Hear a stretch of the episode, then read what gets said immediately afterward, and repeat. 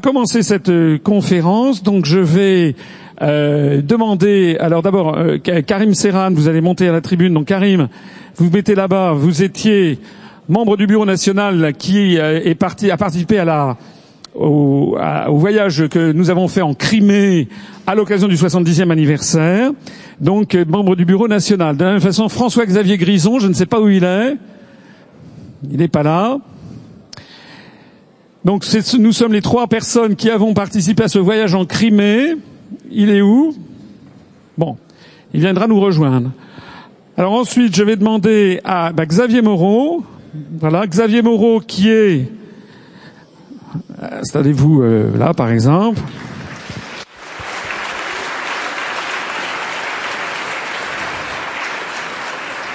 Xavier Moreau, qui est euh, géopoliticien, qui, est, qui, qui partage sa vie entre la France et la Russie, euh, qui euh, a une société sur place à Moscou, qui parle le russe à peu près correctement, si j'ai bien compris, mais qui est invité régulièrement sur des médias russes, qui d'ailleurs pourra nous parler de la liberté d'expression en Russie, hein, puisqu'il est invité, il y a des débats, il nous en parlera tout à l'heure, et puis il nous dira également son point de vue sur la géopolitique actuelle euh, qui concerne l'ensemble de la Russie. C'est un point de vue évidemment français, mais d'un français éclairé.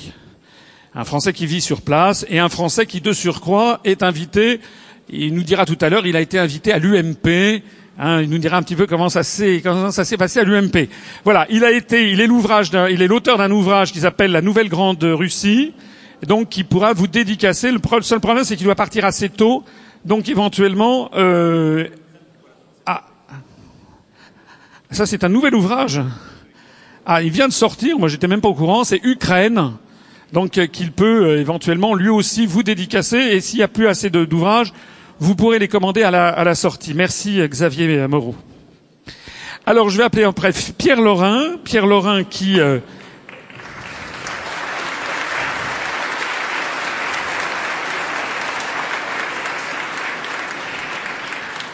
Pierre Laurin, qui est un, spécialiste du monde russe, de la Russie, qui a écrit des quantités d'ouvrages. Allez sur sa notice Wikipédia, il a, écrit énormément d'ouvrages sur la Russie, qui est une autorité en la matière, qui d'ailleurs souvent est invité sur les télévisions et les radios pour parler de la Russie. Merci, euh, merci Pierre Laurin d'être venu. Il parle également euh, le russe, mais lui, c'est par, euh, il est tombé dans la marmite de, la russophilie à 13 ans en, lisant, en lisant Tolstoï, si j'ai bien compris en lisant Guerre et paix. Je vais appeler ensuite, euh, en dernier peut-être, le représentant de l'ambassade, euh, Alessia Miloradovic.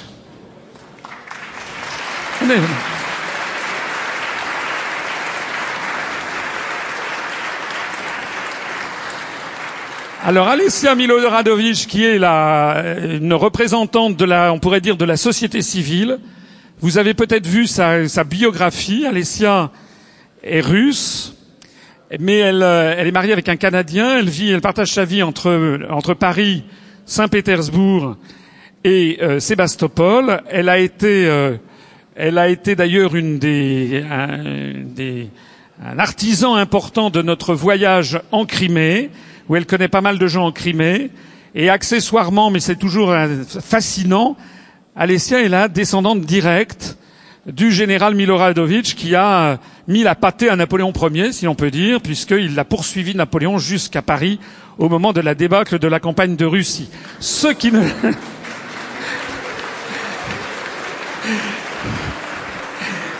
Mais ensuite, sa famille, ensuite, sa famille a connu des vicissitudes. Après la prise de pouvoir par les bolcheviks, elle a été, la famille a été, euh, euh, comment dirais-je, exilée en Chine. Elle pourra éventuellement nous raconter ça. Et puis ensuite est revenue euh, en grâce sous Staline. Et votre père, votre grand-père, par exemple, a été ambassadeur du RSS de Staline auprès de Mao Tse-tung. Hein, voilà. Donc merci beaucoup, Alessia, de votre présence.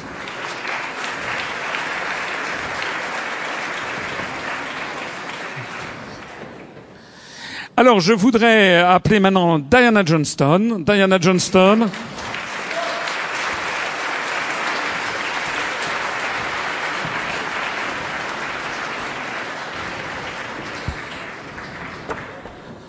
Voilà. Diana, vous allez vous installer ici, si vous voulez bien. Voilà. Euh, ici, ben, voilà, là. Alors Diana Johnston est une grande figure de la gauche américaine, euh, proche de Noam Chomsky. Elle a été, elle s'est illustrée euh, au moment de la guerre du Vietnam, notamment pour prendre des positions contre la guerre du Vietnam. Ensuite, elle a écrit pas mal d'ouvrages, des ouvrages qui ont été rendus assez célèbres, notamment un ouvrage sur la guerre en Yougoslavie. Et euh, Diana Johnston, qui donc fait partie de ces Américains qui ont un regard critique sur la, sur la, sur le, sur la, comment dirais-je, sur la, sur la politique de leur propre gouvernement. Euh, Diana Johnson vient de sortir un ouvrage donc qui s'appelle Hillary Clinton, la reine du chaos. Et euh,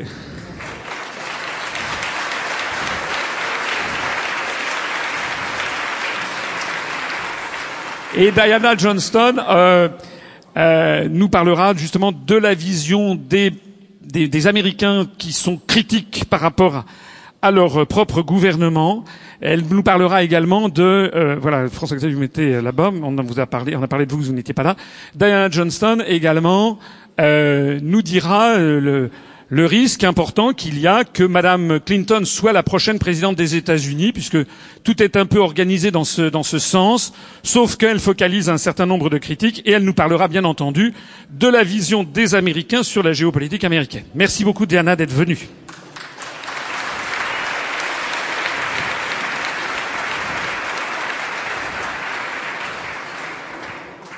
Et puis à tout seigneur, tout honneur, j'ai l'immense plaisir de recevoir Alexei Nikolaevich Kowalski.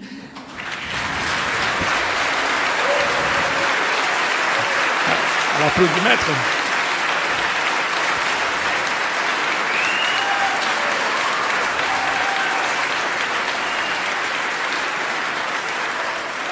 Alexei Nikolaevich Kowalski, qui est le conseiller politique de l'ambassade de la Fédération de Russie en France, qui donc porte la parole officielle de la Russie, deuxième puissance mondiale, ne l'oublions pas, ou en tout cas en termes, en termes militaires, grand ami, enfin grand pays ami traditionnel de la France, avec lequel nous avons en ce moment des relations pour le moins difficiles, sinon euh, tendues, voire agressives. Donc c'est un grand honneur pour nous un grand honneur pour l'Union populaire républicaine d'avoir la présence d'un aussi haut diplomate. Euh, Nikolai, euh, Alexei Nikolaevich a été a commencé sa carrière euh, dans la diplomatie soviétique. Quand il était jeune, c'était encore du temps de l'URSS. Il a été en poste, notamment parce qu'il maîtrise la langue française d'une façon admirable, que vous allez pouvoir mesurer. Il a été en poste, je crois, à Genève, hein, à l'ONU, à Genève, c'est ça et, et à l'UNESCO à Paris. Euh, ensuite, après la chute de l'Union soviétique, je crois que vous êtes allé euh, dans le privé pour aller euh, travailler dans le privé. Puis ensuite, il est revenu dans la diplomatie, dans la diplomatie russe. Et il est actuellement donc le conseiller politique de l'ambassadeur en France. C'est un très grand honneur pour nous de vous avoir parmi nous. Merci beaucoup.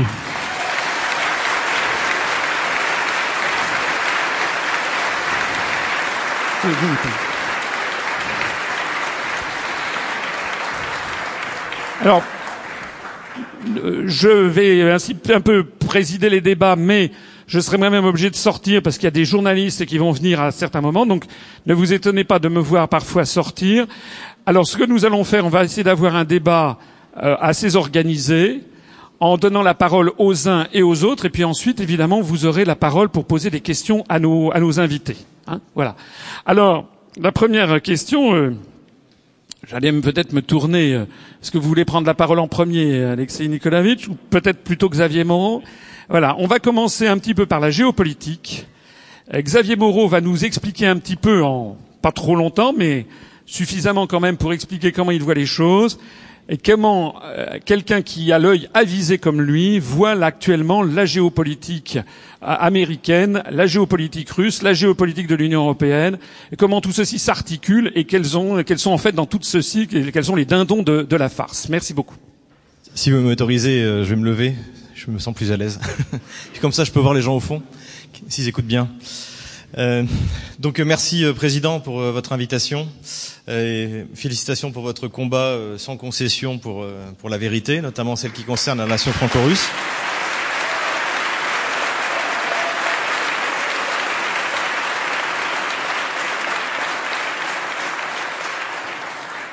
Donc, euh, si j'étais un théoricien atlantiste, je vous expliquerais que euh, ce qui se passe en Ukraine est un vaste combat du bien contre le mal, où euh, la Russie incarne une, est incarnée par une espèce de Dark Vador qui a découvert les, secrets de la force et qui veut nous emmener tous du côté obscur. Mais comme je suis français et donc de formation française, je suis même un pur produit de, des, des écoles françaises, je vais faire les choses de manière beaucoup plus rationnelle.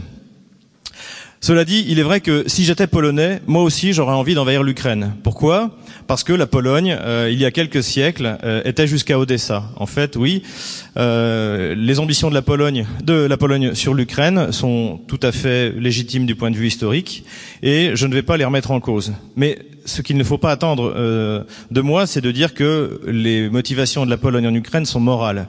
Elles ne sont pas sûr pas morales. Le rêve traditionnel de la Pologne, et on s'en est aperçu au lendemain de la révolution bolchevique, lorsqu'ils ont lancé une offensive contre justement contre l'Ukraine et la Russie, enfin les territoires qui correspondaient à l'Ukraine et la Russie, c'était de créer une république d'entre les deux mers. C'était l'ambition du général Pislutsky.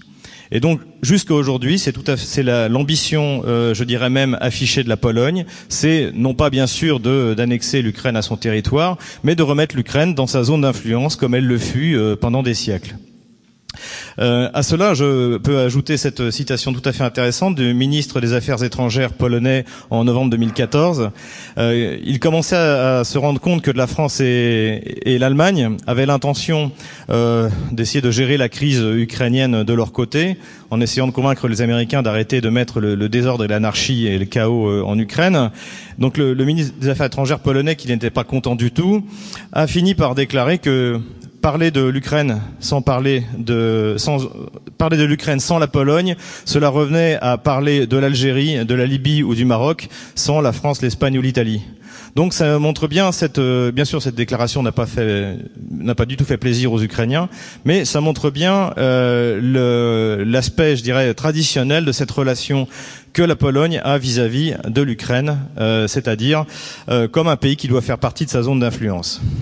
Le deuxième, pays qui a aussi des, intentions euh, tout à fait amicales, mais tout de même très géopolitiques sur euh, l'Ukraine, c'est l'Allemagne.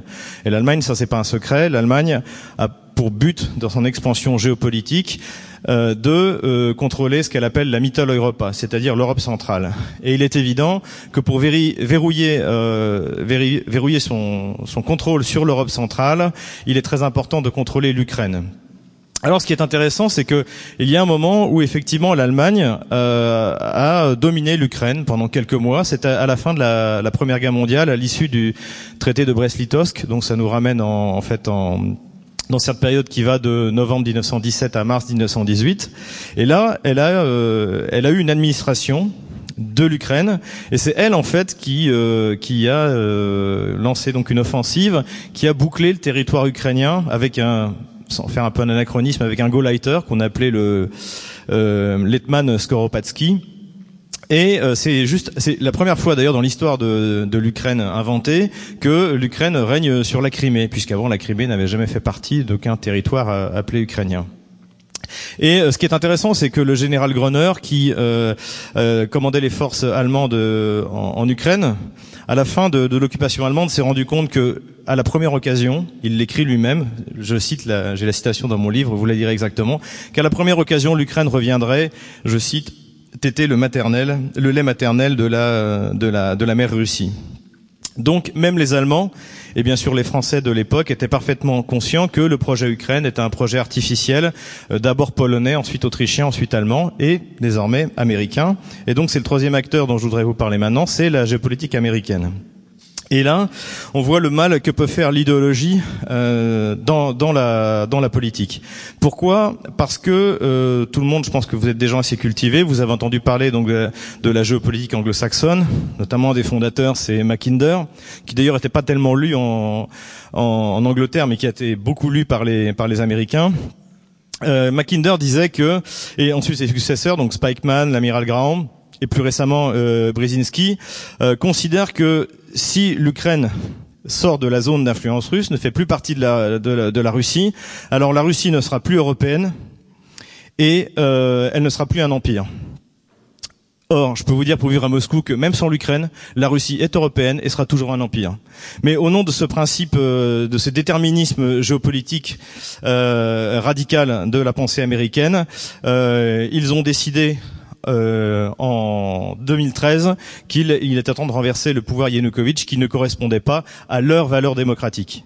Pour moi, la démocratie, enfin, je sais pas pour vous, c'est juste un moyen de choisir euh, ses, euh, ses représentants démocratiquement, c'est l'élection.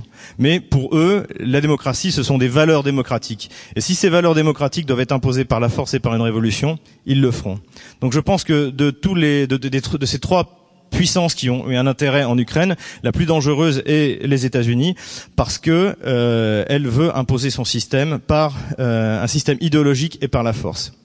Et la France, me direz-vous, quel est l'intérêt de la France dans, dans, en Ukraine? Écoutez, honnêtement, pas beaucoup. Les échanges en 2013 entre la France et la Russie, c'était à peu près un milliard de dollars, c'est-à-dire moins que le Mistral, c'est-à-dire 21 fois moins que les échanges entre la Russie et la France de l'époque.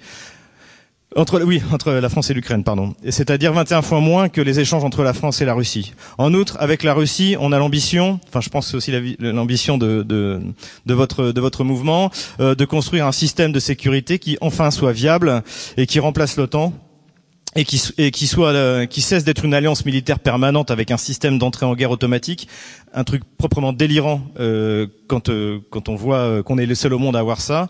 Et donc avec la Russie, la France a une grande ambition. Elle peut avoir une grande ambition de construire un système de sécurité alternatif.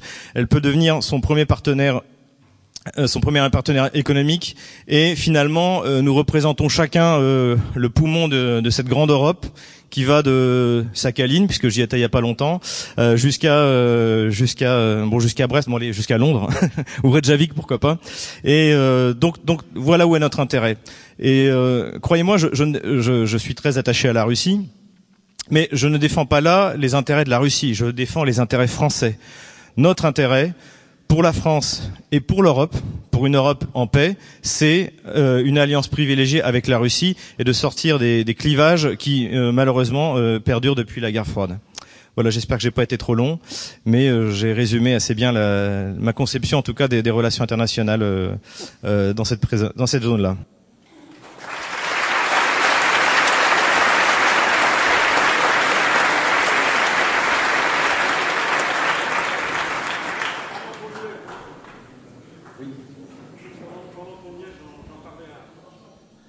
Pendant qu'on y est, j'en parlais à, l'instant, ça n'a aucun rapport, mais est-ce que vous pouvez nous dire comment c'est la vie pour vous à Moscou?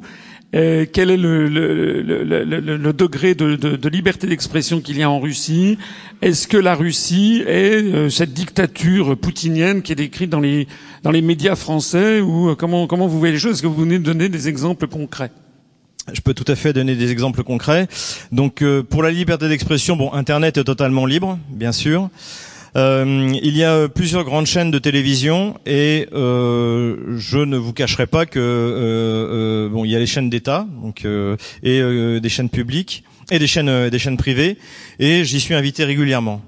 Et même si vous pouvez considérer que les chaînes sont contrôlées par des, des, structures proches du Kremlin ou par l'État lui-même, un peu comme France 2 ou France 3, euh, il y a en Russie ce que je ne vois jamais en France, c'est-à-dire de vrais débats.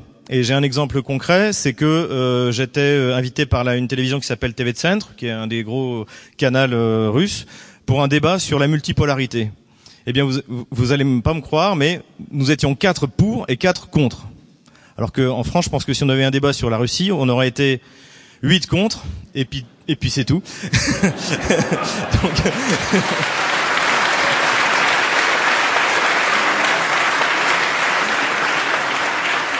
Et donc du côté de la multipolarité, on était euh, on était euh, on était quatre, donc j'étais le, français avec euh, trois Russes, et en face de moi j'avais un journaliste américain. On était tous russophones, mais un journaliste américain pro américain, un journaliste tchèque pro Union européenne et deux journalistes russes et on a eu un vrai débat avec équivalent des temps de parole.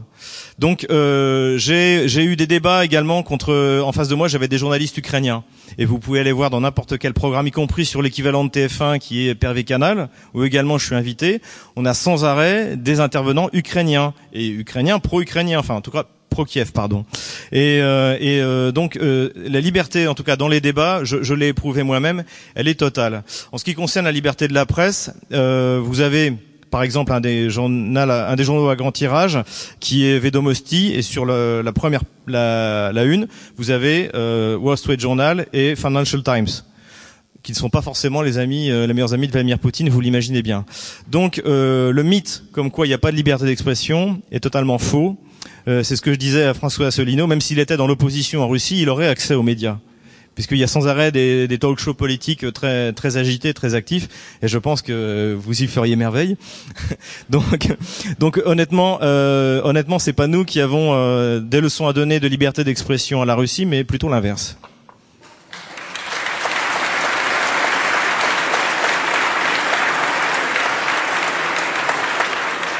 Xavier, pendant que vous êtes encore debout, euh, racontez-nous quand vous êtes allé parler un peu de la Russie à l'UMP. J'ai très bien accueilli. Donc euh, non, je vais pas dire du mal de mon autre quand même.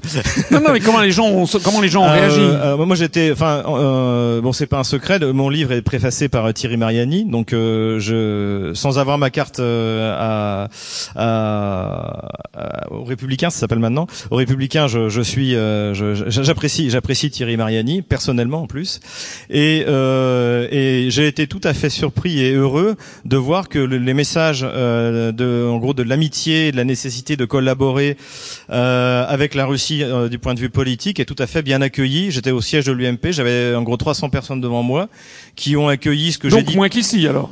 Moins qu'ici. Hmm.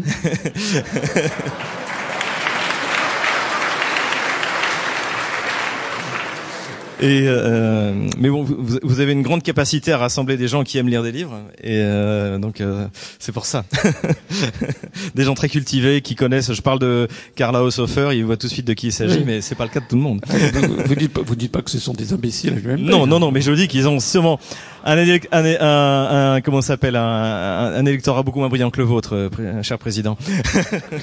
Donc vous avez été bien accueilli en fait, vos thèses, enfin vos analyses. Ah oui, oui, oui, tout à fait, tout à fait. J'ai été bien accueilli. Euh, j'ai donné, écoutez, je vais être honnête, depuis que je suis arrivé ici pour promouvoir mon livre, j'ai donné une conférence organisée par euh, Debout les jeunes, c'est l'organisation de jeunesse de Debout la France, et une par l'UMP également, enfin les, Républicains, je crois.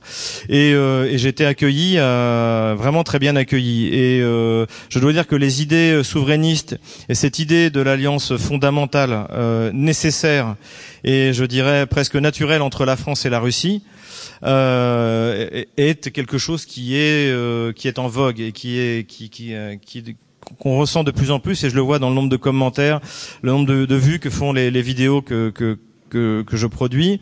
Et euh, puisque même pour, par extension par rapport à ce que je disais sur l'Ukraine, autant nous n'avons quasiment aucun intérêt euh, en Ukraine, autant nous avons tous les intérêts avec la Russie. Et surtout, nous n'avons aucun conflit, aucun. C'est ça qui est très important. Euh, L'Allemagne nous verra toujours comme un rival en Europe centrale ou dans les Balkans. C'est pour ça d'ailleurs qu'ils ont fait la guerre en, en, en, en, les années 90.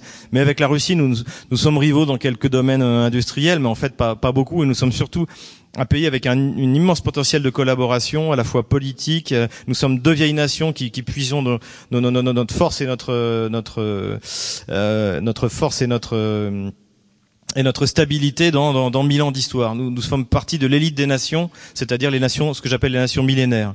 Et, euh, et effectivement, euh, toutes ces nations qui aimeraient nous copier, euh, malheureusement, elles ne pourront pas faire l'économie du temps. Et c'est aujourd'hui un des problèmes de l'Ukraine, c'est que euh, on ne peut pas ressembler à la France ou la Russie seulement en le voulant. Il faut avoir éprouvé au fur et à mesure de, du temps, avec patience, cette construction qui fait que une population, un territoire et un État donne aujourd'hui euh, un État-nation euh, stable. Voilà, j'ai fait une digression, je suis désolé.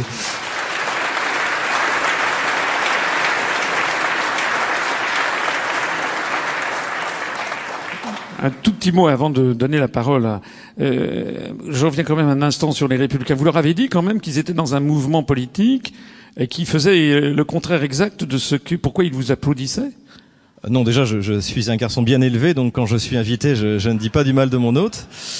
Et euh, non, mais en revanche, j'ai dit clairement que je pensais que la France devait sortir de l'OTAN et de l'Union européenne. Ah. Et j'ai applaudi. applaudi. Oui.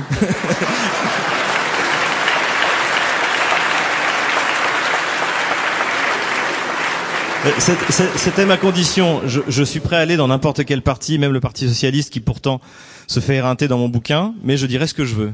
À bon entendeur, salut. Merci beaucoup, Xavier.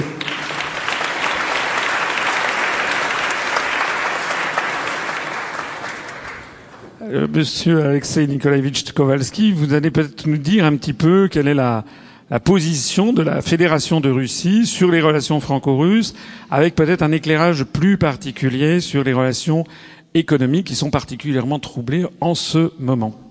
Euh, bonjour chers amis, euh, je suis ravi d'être euh, parmi vous cet après-midi. Vraiment c'est un très grand plaisir de venir ici en Bourgogne profonde. Mais si vous permettez, je reste assis parce que je serai obligé de vous citer quelques chiffres et je ne peux pas les retenir par cœur, alors je reste comme ça. Tout d'abord euh, aussi, je voudrais dire que l'amitié entre nos deux pays, entre nos deux peuples, a un passé séculaire vraiment pendant euh, des siècles. Nous étions ensemble. Peut-être il y avait quelques petites discordes, mais finalement, c'était toujours euh, l'entente cordiale qui dominait. En tout cas, euh, la siècle dernier nous a montré que nous étions euh, toujours coude à coude pendant la, la, Grande Guerre, après pendant la Deuxième Guerre mondiale. nous étions ensemble grâce aux efforts du général de Gaulle. Or, on a fait beaucoup de choses euh, qui étaient euh, très bien pour euh, la paix et pour le développement de l'humanité totale. je voudrais hum, parler un peu de la situation qui s'est créée, hum, de la situation dans le domaine économique qui s'est créée entre la Russie et la France avec euh, cette crise ukrainienne. Je sais que mes collègues euh, vont parler après euh, de la situation autour de la Crimée, de la situation qui en découle dans les relations internationales. Moi, je voudrais tout simplement citer quelques chiffres qui ont été suite de cette crise-là. Tout d'abord, par exemple, euh, des échanges commerciaux bilatéraux entre nos pays en 2014 étaient euh, euh, aux environs de 18 milliards de dollars US, avec une diminution de 18% par rapport à l'année 2013. Euh, pour, la période entre le janvier et le mai 2015, euh, le volume des échanges russes-français a diminué de 43% par rapport aux périodes similaires de 2014. Et alors, il est maintenant seulement de 4,5 milliards de dollars. L'exportation était euh, de 2,37 milliards de dollars US, la baisse de 27%, l'importation de 2,2 milliards de dollars, la baisse de 54%. Alors vous voyez bien que pour l'instant la situation est un peu compliquée. Euh, nous sommes obligés à constater que le régime des actions mutuelles a considérablement euh, influencé l'état du commerce euh, bilatéral. Il faut dire que l'embargo russe dont on parle ici en France comme dirigé, disons, contre l'agriculture française, c'est pas vrai. Nous, nous étions obligés de prendre ces sanctions pour nous lutter contre les sanctions qui ont été appliquées contre la Russie. je suis sûr que si, par exemple, la France ne faisait pas partie de l'Union européenne, il y avait moins de sanctions contre la France, parce que quand même, nos relations euh, ont un, euh, un climat particulier. Mais euh, nous devons avouer que le contre-embargo russe a touché environ 27 entreprises agricoles françaises. 27 000 entreprises agricoles françaises. Vous voyez que le chiffre est énorme. Et euh, en, euh, et par la suite, l'exportation française de la production agricole en 2014 est diminuée de 45% par sa valeur et 41% par sa quantité.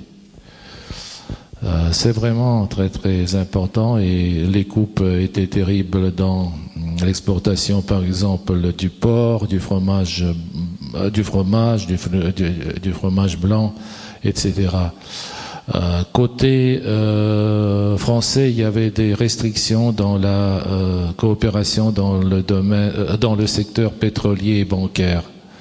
Euh, sous la pression du Bruxelles et du Washington, les, sociétés françaises ont dû renoncer à continuer euh, leur participation dans euh, la réalisation des produits pétroliers dans la région de Khanty-Mansiysk, en Sibérie par exemple.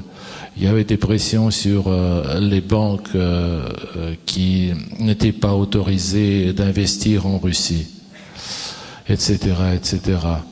Mais quand même, euh, quand même, quand même, maintenant, la, la coopération économique euh, continue. Euh, il existe tout d'abord le premier, le premier signe que cette coopération existe, c'était la présence des représentants des sociétés françaises lors du dernier forum économique à Saint-Pétersbourg. Il y avait les représentants de Total, Technip, Schneiderberger, Schneider, Angie, Renault, euh, Crédit Agricole, Société Générale, quand même, ce sont des grands noms.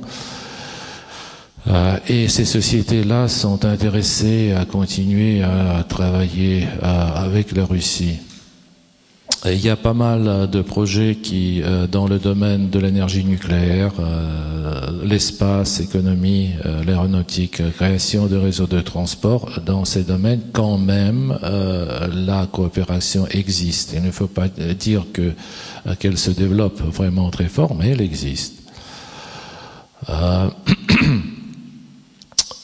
Qu'est-ce que je voulais vous encore dire? Ah bon, une chose euh, très intéressante. Euh, du côté de, euh, de, Bruxelles et je suppose aussi du côté de Washington, nous subissons une terrible pression liée avec l'affaire de Yukos. cela veut dire que, d'après le verdict de la Cour d'arbitrage de la Haye, euh, l'État de Russie euh, doit reverser aux ex-actionnaires de Yukos 50 milliards de dollars. Euh, ce verdict-là dit que la Russie est responsable vraiment de le démantèlement de la société Yukos et que maintenant tous les actifs d'État russes doivent être saisis partout en Europe.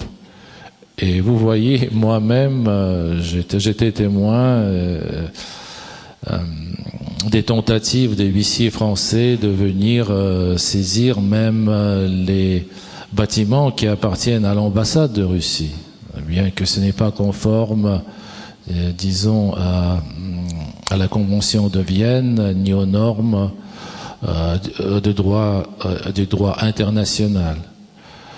Euh, en ce qui concerne ce verdict-là, euh, nous croyons que tout d'abord, euh, ce verdict était politisé et représente une démarche illégale. C'est voilà pourquoi on a on fait un recours et on attend la nouvelle la nouvelle sentence maintenant d'un des des cours euh, de la haie qui doit euh, vraiment reconnaître quand même que la Russie n'a rien à voir avec les dettes euh, de Yukos. Mais quand même cette, cette pression existe.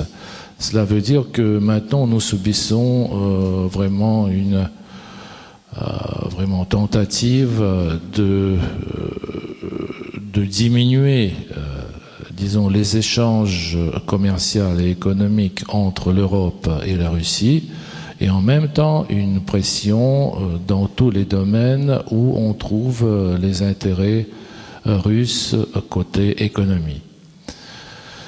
Mais nous sommes nous sommes optimistes et nous sentons des des signes de l'amélioration un peu de la situation. Nous espérons aussi que lors de l'entretien qu'auront nos deux présidents le 1er octobre prochain, parce que le président Poutine vient ici à Paris pour participer ou pour parler dans le format Normandie.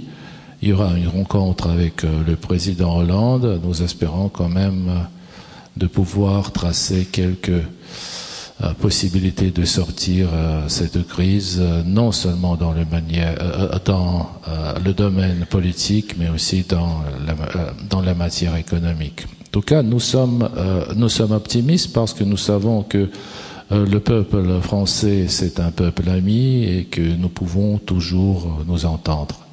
Merci bien. J'attends vos questions.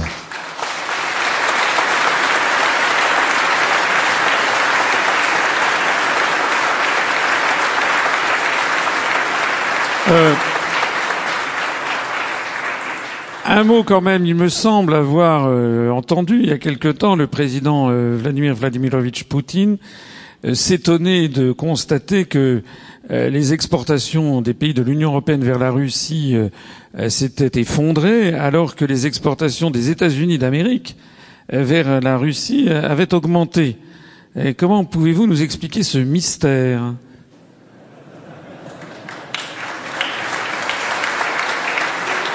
Vous voyez, à vrai dire, il n'y a pas de mystère. Tout, est très clair. Parce que L'augmentation de chiffre d'affaires entre la Russie et euh, les États-Unis d'Amérique est liée avec les exportations, vous, vous n'allez pas croire, du matériel militaire.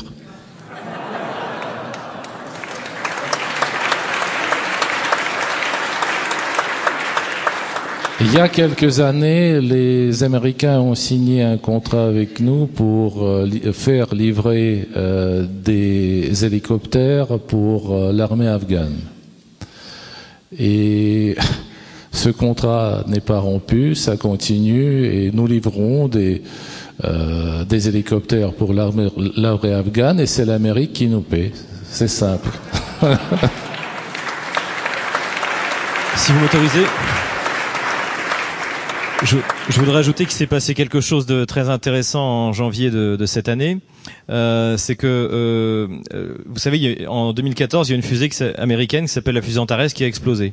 En fait, le moteur était fourni, le premier étage était fourni par euh, l'industrie, par Yuzhmash, qui est euh, l'industrie aérospatiale ukrainienne. Et suite à cette explosion, les Américains se sont tournés vers la Russie et en janvier, ils ont signé un contrat d'un milliard de dollars pour acheter des moteurs, des moteurs RD 181 qui vont désormais équiper les, euh, les fusées américaines. Et comme je l'avais dit sur une, un média internet, les sanctions, c'est pour. Merci.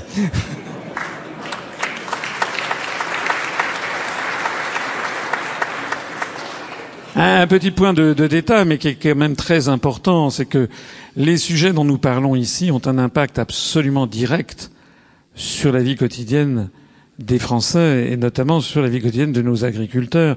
Vous avez vu qu'il y a eu quasiment des émeutes au mois de février dernier à Plérin dans les Côtes d'Armor, parce qu'à Plérin dans les Côtes d'Armor, il y a la vente de porc au cadran. Et il faut compter à peu près que le porc se vende à 1,40€ le kilo pour que les agriculteurs français euh, qui font de l'élevage de porc puissent subsister. Et euh, la vente au cadran à Plérin est tombée aux alentours du, 22 février à 1,16€ le kilo. Donc il y a eu des émeutes à ce moment-là, des paysans qui sont. Et pourquoi la viande de porc a-t-elle, c'était le prix, s'est-elle effondré, s'est-il effondré en France à la vente au cadran pour le porc? Ben, c'est tout simplement parce que la, la, la, Pologne vendait notamment beaucoup de porc à la Russie, qu'à cause des mesures de rétorsion, cette viande ne peut plus être vendue à la Russie, et que la Pologne, notamment, eh bien, vend maintenant son port à l'Europe de l'Ouest, et notamment des grandes centrales d'achat qui vendent sous blister dans les supermarchés. Il n'y a pas l'origine de la viande de porc et qui vendent notamment quand vous achetez ça dans des grandes surfaces, vous ne savez pas d'où le porc vient. Ça peut être du porc qui venait de Pologne, qui normalement était livré à la Russie et qui a déferlé sur l'Europe occidentale, faisant chuter ainsi la viande de porc payée à nos agriculteurs. Hein, donc c'est quelque chose qui est très important. Ces mesures de sanctions ne sont pas uniquement quelque chose d'esthétique, c'est quelque chose qui a un impact sur la vie quotidienne des Français. D'ailleurs, Xavier Belin, le président de la FNSEA, euh, avait chiffré, je crois, euh, l'an dernier, à plus de 1 milliard d'euros la perte pour l'agriculture française avec cette affaire. Et je crois, je parle sous le contrôle du conseiller de l'ambassade de Russie, mais il me semble savoir que les îles Féroé, le Svalbard n'étant euh, pas en, étant en dehors de l'Union européenne et, d'ailleurs même de la Norvège, c'est une zone spéciale, eh bien les sanctions ne s'appliquent pas au Svalbard. Et il y a donc une entreprise euh, qui fait du saumon fumé qui a vu exploser son chiffre d'affaires de, parce que la Russie, les importateurs russes achètent euh, le saumon au Svalbard. Autrement dit, si la France n'était pas, comme l'a dit euh, Andrei Alexis Nikolaevich Kowalski à l'instant, si la France n'était pas dans l'Union européenne, si la France était la France, en gros, c'est-à-dire que si nous avions une politique indépendante et souveraine, eh bien, nous n'aurions pas participé à ce régime de sanctions, nous ne serions pas victimes de sanctions en retour, et nous aurions actuellement, eh bien, une, comment dirais-je, une agriculture qui se porterait beaucoup mieux que le désastre actuel.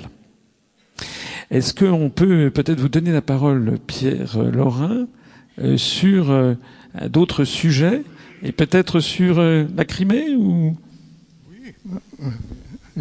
Oui, il marche. Je vais me lever aussi parce que comme euh, Xavier, euh, je suis un disciple d'Aristote et nous enseignons en marchant.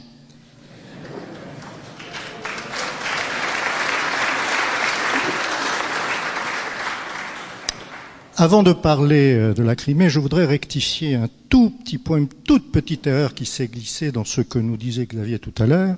C'est que à la télévision française, il n'y a pas huit contre Poutine. Je participais à une émission dernièrement sur France 24.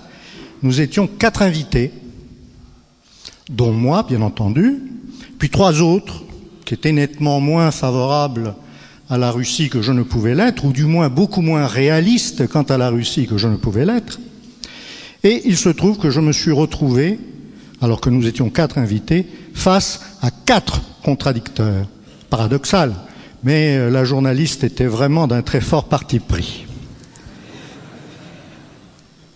Pour en revenir à des problèmes un peu plus euh, franco-russes, parce que la Crimée s'inscrit euh, dans une, comment dirais-je, dans un affreux conflit qui a touché la France et la Russie en 1854, c'est pas jeune. Mais nous avons fait la guerre à la Russie en Crimée, et d'ailleurs, nous avons euh, de nombreuses rues à Paris qui euh, rappellent les moments héroïques de cette campagne. Nous étions alliés euh, à la Grande-Bretagne, à la Turquie, et l'affaire, c'était le contrôle des détroits. Mais à l'époque, les relations entre la France et la Russie n'étaient pas encore sanctifiées d'une certaine manière par la fameuse alliance franco-russe, qui a donné euh, eh bien, euh, la triple entente avec la Grande-Bretagne qui est entrée euh, dans l'Alliance et qui a permis, au moment de la Première Guerre mondiale, de répondre aux forces autrichiennes et allemandes. Et surtout, il y a un événement dramatique qui est assez significatif des relations entre la France et la Russie, c'est qu'au moment de l'offensive allemande sur la France, au moment où Paris était menacé, la Russie a lancé en Prusse orientale, contre l'Allemagne, la fine fleur de son armée, alors qu'elle n'était pas prête, elle n'était pas du tout prête à combattre. Et c'est dans les marais de Tannenberg, en Prusse orientale, qu'a été sauvé Paris. La bataille de la Marne, dont on se glorifie grâce à nos taxis, a été gagnée parce que les Allemands ont été obligés de retirer deux corps d'armée pour les envoyer en toute urgence en, Prusse orientale pour riposter à cette euh, attaque surprise russe qui, je le répète, nous a sauvés.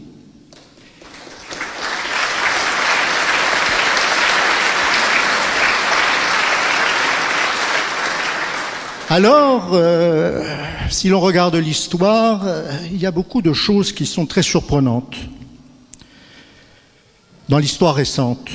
En 1974, la Turquie envahit le nord de Chypre pour défendre ses intérêts et les populations turcophones de Chypre. Il n'y a pas eu de sanctions, il y a eu une petite levée de bouclier, mais qui n'a pas empêché que les négociations entre l'Union européenne, à l'époque c'était la communauté européenne, et euh, la Turquie sur une éventuelle adhésion de la Turquie à notre ensemble euh, ont continué, elles ont prospéré, et si là elles marquent le pas, ce n'est pas la faute réellement de l'Union européenne, qui est toujours prenante de la Turquie, c'est plutôt les Turcs qui ne veulent plus réellement rentrer chez nous. Autre chose, en 1989, un président apparaît à la télévision et dit c'est intolérable ce qui se passe dans tel pays, nos euh, nationaux sont menacés, nos intérêts sont menacés, par conséquent nous avons le droit légitime de nous défendre. Et c'est comme ça que le président George Bush père a envahi le Panama. En même temps, le dictateur du Panama, qui s'appelait Noriega, était un trafiquant de drogue notoire, donc ça pouvait passer, euh, disons, d'un point de vue moral. Mais du point de vue du droit international, c'est la défense des intérêts légitimes de de, des États-Unis sur Panama qui ont joué. Plus près de nous, voilà un petit État plutôt une petite province d'un État européen qui appartenait à cet État depuis très longtemps, depuis l'aube des temps, depuis euh, le XIIIe et XIVe siècle, qui était même le berceau national de cet État, qui décide que parce qu'il y a une population qui, euh, qui est une population d'importation, qui n'est pas la population native de cette région en question, eh bien, euh, elle doit avoir une large autonomie, voire même une indépendance. Et des États européens et euh, les États-Unis, qui considèrent que effectivement il faut défendre les droits des Kosovars face aux méchants Serbes, eh bien, unilatéralement, sans la sanction des Nations Unies et sans aucune sanction, ils décrètent que bien le Kosovo doit être indépendant. Il n'y a pas de référendum populaire. Il y a un Parlement qui n'a même pas été élu d'une manière démocratique, qui prend la décision de proclamer unilatéralement son indépendance. Et nous, nous reconnaissons l'indépendance. Enfin, pas nous, tous. Je parle nous de l'Union européenne, parce qu'il y a des pays de l'Union européenne qui euh, ont été un peu réticents tout de même, en particulier l'Espagne, qui n'a toujours pas reconnu le Kosovo, euh, la Grèce, d'autres pays, mais la France l'a reconnu, euh, comme les États-Unis, comme la Grande-Bretagne, comme l'Allemagne. Et ça n'a posé de problème à personne. Les Kosovars étaient majoritaires. Bon, bon. Ceci m'amène évidemment à la Crimée. Le problème de la Crimée est un problème qui est euh, un, peu, du même ordre que celui euh, que ceux que je viens d'évoquer. Le problème de la Crimée, c'est que c'est une province russe depuis euh, Catherine II. Avant, c'était un Khanat tatar. Mais avant cela, c'était euh, une partie de la Rousse de Kiev. Avant cela, c'était une partie d'un royaume qui était le royaume ostrogoth. Avant cela, c'était romain. D'ailleurs, la Crimée était chrétienne bien avant euh, la plupart, le reste de, la Russie, puisqu'elle faisait partie de l'Empire romain dont la religion officielle était le christianisme depuis le IVe siècle. Donc, les Tatars n'ont pas plus de droits que les autres, et certainement peut-être moins de droits que les Russes, tout simplement parce que la population tatare a beaucoup diminué et que celle de la Russie a beaucoup augmenté. Et lorsque vous discutez avec des gens qui, des Russes de Crimée, ils ne vous disent pas euh, je suis criméen, ils vous disent je suis russe.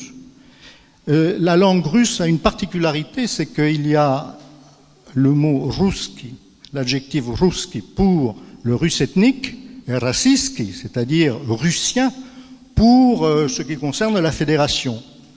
Mais en Crimée, ils sont ruski.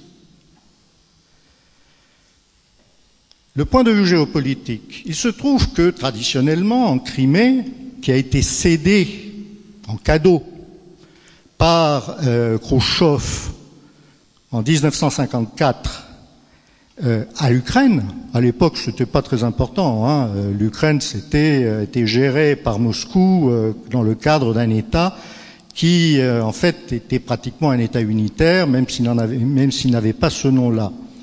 Donc céder la Crimée, aucun problème. Pourquoi? Les citoyens de Crimée, ils avaient leur passeport soviétique, leur passeport extérieur, leur papier d'identité, le passeport intérieur soviétique, et à l'intérieur, leur nationalité n'était pas ni ukrainienne, ni criméenne, ni quoi que ce soit, leur nationalité était russe, du moins pour la plupart. Pour les Tatars, la nationalité était tatar, etc. Simplement, lorsque l'Ukraine est devenue indépendante, eh bien, elle a aboli les papiers soviétiques, évidemment. Et ce qui fait que l'essentiel de la population qui se sentait russe s'est retrouvée avec des passeports ukrainiens qu'elle n'avait jamais demandés. À l'intérieur de, la Crimée, il y a une base navale à Sébastopol. Il faut distinguer Sébastopol et le reste de la Crimée parce que ce sont des entités euh, juridiques différentes. Mais à Sébastopol, il y avait une base navale traditionnelle de la flotte de la mer Noire. Il y avait un bail que les Ukrainiens cherchaient à, réduire depuis très longtemps. Lorsque Yanukovych est arrivé au pouvoir euh, en euh, 2010, il a prorogé le bail de la base navale de Sébastopol jusqu'en 2047. Ça n'a pas plu à certains qui voyaient très bien euh, les flottes de l'OTAN euh, ancrées euh, à Sébastopol. Ce n'était pas du tout évidemment l'intérêt de la Russie, parce que je ne sais pas si vous avez remarqué de ce que je vous dis, mais tous les pays du monde ont des intérêts tous les pays du monde ont des intérêts à défendre. Les Turcs à Chypre, les Américains au Panama, les Chinois en mer de Chine méridionale.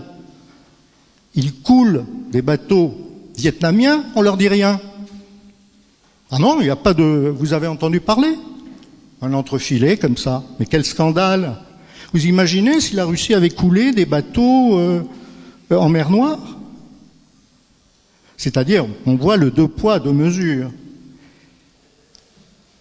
après la révolte du Maïdan en 2014, il était très clair que euh, la base navale de Sébastopol risquait de tomber sous le contrôle de l'OTAN. Et ça, je crois que c'était un élément supplémentaire, c'est-à-dire que ce que disait George Bush sur Panama, la défense des intérêts des nationaux sur place, plus la défense des intérêts vitaux du pays, euh, était euh, en jeu et que dès lors, le rattachement de la Crimée à la Russie était une option qui pouvait se comprendre du point de vue de la défense des intérêts de la Russie. Or, contrairement aux autres précédents dont je vous ai parlé, L'Union européenne comme les États-Unis n'ont pas considéré qu'il euh, y avait une sorte de légitimité qui pouvait autoriser cela, même si ça se discutait. Parce que la, véritable euh, démarche logique aurait été de prendre acte et d'organiser, comme la Russie l'a fait, un référendum populaire avec la participation d'observateurs des autres pays. Mais non, on est parti du principe que, par définition, ça ne pouvait pas, on pouvait donner l'indépendance au Kosovo, mais la Crimée ne pouvait pas être rattachée à la Russie. C'était un présupposé euh, diplomatique, et dès lors, on se retrouve devant une crise euh, dont on ne voit pas tellement l'issue. Nous, en Occident. Excusez-moi de dire nous et de dépasser le cadre français, mais nous sommes embringués dans une alliance, dans une alliance militaire, une alliance politique, qui fait que nous ne sommes plus libres. Et c'est ça le problème. Si nous étions libres, peut-être que nous pourrions faire les choses différemment. Si nous ne sommes plus libres et si nous n'avons plus réellement de latitude, en revanche, la Russie a une latitude, c'est-à-dire elle a la latitude d'inverser ce qu'elle est en train de faire avec la Syrie, d'inverser la charge de la preuve. C'est-à-dire, pour le moment, c'est elle qui est sur la défensive, jusqu'à présent. Maintenant, elle pose le problème à l'Occident. Vous voulez, vous dites que vous voulez lutter contre l'État islamique. Eh bien, allons-y. On y va. On y va ensemble avec le concours des Nations Unies, avec le, feu vert des Nations Unies, puisqu'il n'y aura pas d'opposition normalement au Conseil de sécurité. Tout le monde est d'accord pour lutter contre l'État islamique. Sauver euh, Bachar el-Assad en même temps? Mais par qui vous voulez le remplacer? On veut, Effectivement, on veut le remplacer par quoi? Par qui? Par des gens que nous finançons, que nous armons et qui, euh, dont les armes que nous leur avons fournies, nous encore euh, Occident, se retrouvent entre les mains des islamistes, sinon ceux de, l'État islamique, ceux de euh, Al-Nosra, qui est la branche armée sur le coin de Al-Qaïda, et nous trouvons ça euh, très bien. Nous vendons des euh, bateaux qui auraient dû aller à la Russie, nous les vendons à l'Égypte. Bon, pas de problème. L'Égypte, comme vous le savez tous, ce n'est pas du tout une dictature militaire. Les militaires, ce sont des bons samaritains qui ont sauvé l'Égypte de l'islamisme. Remarquez, je suis tout à fait d'accord avec cela. Hein. Si, euh, mais quel intérêt de renverser Moubarak si c'était pour le remplacer par Sisi? À part que Moubarak était plus proche des États-Unis et Sisi est peut-être un tout petit peu plus proche de la Russie. Donc là, il y a peut-être un, un petit gain. Mais les navires en question, ils vont être financés par qui? Par l'Arabie saoudite, un grand pays démocratique également. L'avantage de la Syrie de Bachar el-Assad, même si effectivement les droits de l'homme tels que nous les concevons n'étaient pas respectés, mais euh, les femmes allaient à l'université et n'étaient pas voilées, les chrétiens étaient protégés. Et nous voulons quoi? Que la Syrie devienne une sorte de protectorat de l'Arabie saoudite. Donc là, les contradictions occidentales sont tellement fortes que la position, et nous le verrons certainement la semaine prochaine aux Nations Unies, la, position de Vladimir Poutine est beaucoup plus forte que ce que peuvent être les nôtres et que de la même manière que pour l'accord sur le nucléaire iranien qui a été signé dernièrement, la position de la Russie a été déterminante, il est vraisemblable que sur ce chapitre, la position de la Russie sera également déterminante.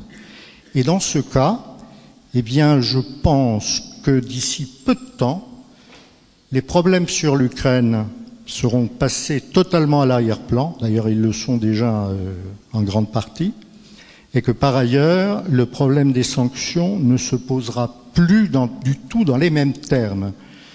Étant donné que nous sommes 28 dans l'Union européenne, il sera très difficile de les lever, mais on trouvera certainement des accommodations pour sortir de la crise par le haut et de trouver des restrictions qui font que si euh, les sanctions sont maintenues, elles perdront une grande partie de leur efficacité, tout simplement parce que c'est notre intérêt à nous, la France, c'est l'intérêt également des Allemands qui ont perdu avec les sanctions pratiquement autant que nous et qui n'ont pas gagné ce qu'ils voulaient avec l'Ukraine, parce que l'Ukraine, effectivement, euh, n'est rien. Du point de vue économique, actuellement, c'est un pays en faillite, en réelle faillite.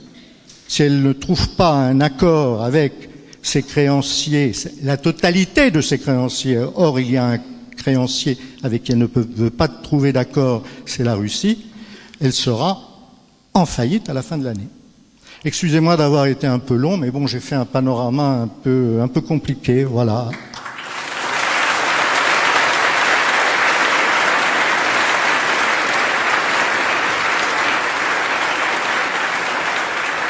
Vous, avez, vous nous avez expliqué en fait que euh, la Russie, et en particulier le président euh, Poutine, euh, est un formidable joueur d'échecs, en définitive. On a l'impression qu'il laisse les choses évoluer. Et un judoka, il est d'ailleurs effectivement judoka, pratiquant les arts martiaux, c'est-à-dire sachant retourner la force de l'adversaire contre lui. Et on est en train d'assister, en effet, sur cette affaire de Daesh, à quelque chose d'assez extraordinaire, puisqu'il est en train de mettre l'Occident au pied du mur, et, notamment euh, d'être obligé de clarifier les liens enfin les rumeurs insistantes qui circulent sur le soutien en fait de l'Occident à Daesh par l'intermédiaire de l'Arabie saoudite, du Qatar notamment interposé. J'ai vu sur un site internet on montrait des photos qui auraient été trouvées dans une cage de Daesh avec plein de, de produits alimentaires venant du royaume d'Arabie Saoudite qui avaient été euh, livrés. Je ne sais pas si c'est. Ça, il n'y a pas. Euh, Xavier Moreau, vous avez peut-être des choses à nous dire, notamment Euh, sur je, le. je- je voudrais apporter simplement une précision. Effectivement, euh, le, le- le soutien de l'Arabie saoudite à Daesh est, est documenté, je crois. Mais euh, je ne pense pas honnêtement que euh, Vladimir Poutine soit un joueur d'échecs. Je pense que effectivement, c'est un judoka. Euh, c'est également euh, un homme qui a appris ce qu'était que la politique internationale. Et je crois qu'aujourd'hui, dans le panorama des quelques personnalités euh, euh, que nous connaissons à la tête des grands États, eh bien c'est le seul aujourd'hui qui soit réellement un authentique homme d'État.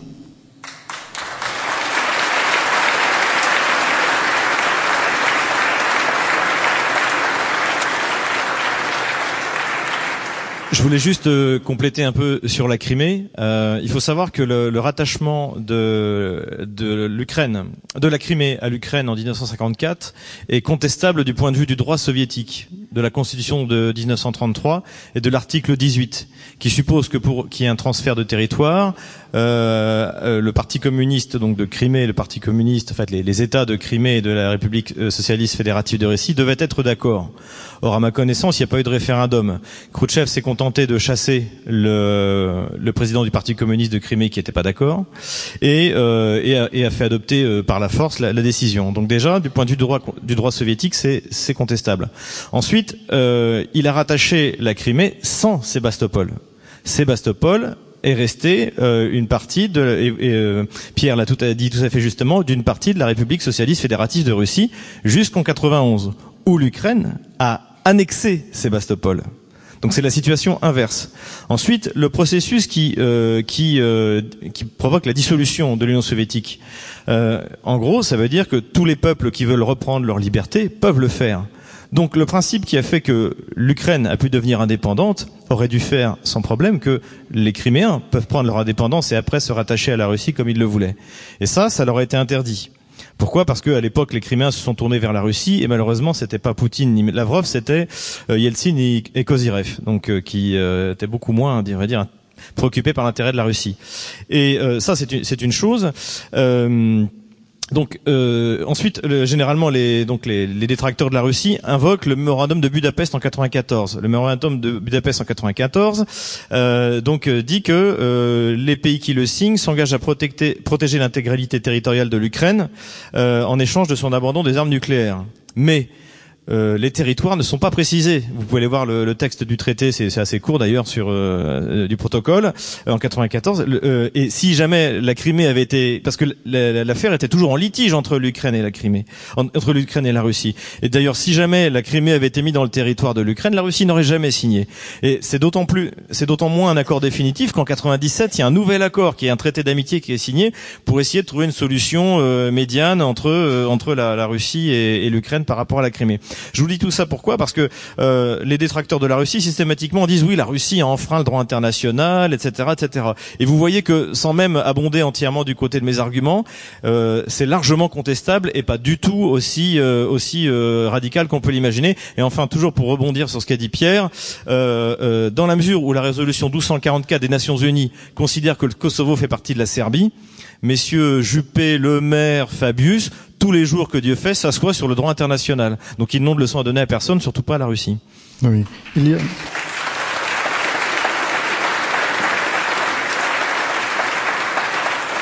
Pour, pour ajouter à ce florilège, on peut ajouter aussi le référendum sur l'indépendance du Sud-Soudan, euh, qui a été piloté par l'Occident. Le reste du Soudan n'a pas été consulté en définitive.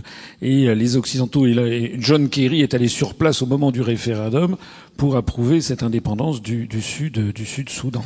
Il y a, il y a un autre point, simplement, euh, vraiment très court. Euh, effectivement, l'accord de 94 euh, sur l'intégrité, la reconnaissance de l'intégrité de l'Ukraine euh, est tombé au moment où euh, la Crimée et l'Ukraine avaient un accord, qui était un accord euh, d'État à État, c'est-à-dire que la Crimée était considérée comme un État à l'intérieur de l'Ukraine.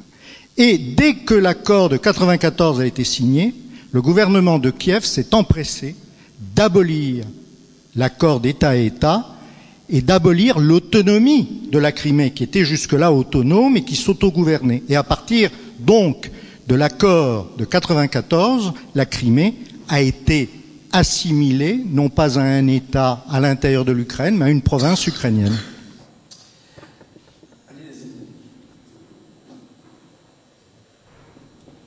Permettez-moi encore euh, de dire une chose. Ce qui, je crois, le plus important sur la Crimée, parce que mes collègues peut-être euh, ont, omis ça ou oublié de le citer. Première chose, que euh, la Crimée est revenue au sein de la Russie par la volonté de son peuple. On a évoqué ici les problèmes du droit international, mais il faut parler du droit du peuple à se déterminer.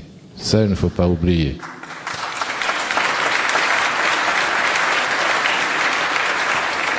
Euh, euh, comment ça s'est passé? Après euh, Maïdan et après euh, le putsch de Kiev, euh, le peuple de Crimée était très inquiet de son avenir. Et il faut dire que c'est euh, le Parlement criméen qui a voté presque unanimement à faire un référendum sur la détermination de l'avenir de la Crimée ce Parlement de Crimée, on ne peut pas dire qu'il était illégal parce qu'il était le seul Parlement qui existait sur le territoire ukrainien à l'époque. Euh, le Parlement de Kiev était dissous, tandis que le Parlement de Crimée, il existait après la dissolution euh, du grand Parlement de la Rada à Kiev. Alors ces gens-là ont été élus tout à fait euh, de manière légale. Ils ont, euh, euh, ils avaient le droit euh, de faire voter un référendum. Et euh, cela veut dire que la Russie n'y était pour rien. C'était la décision euh, souveraine du peuple de la Crimée d'annoncer le référendum.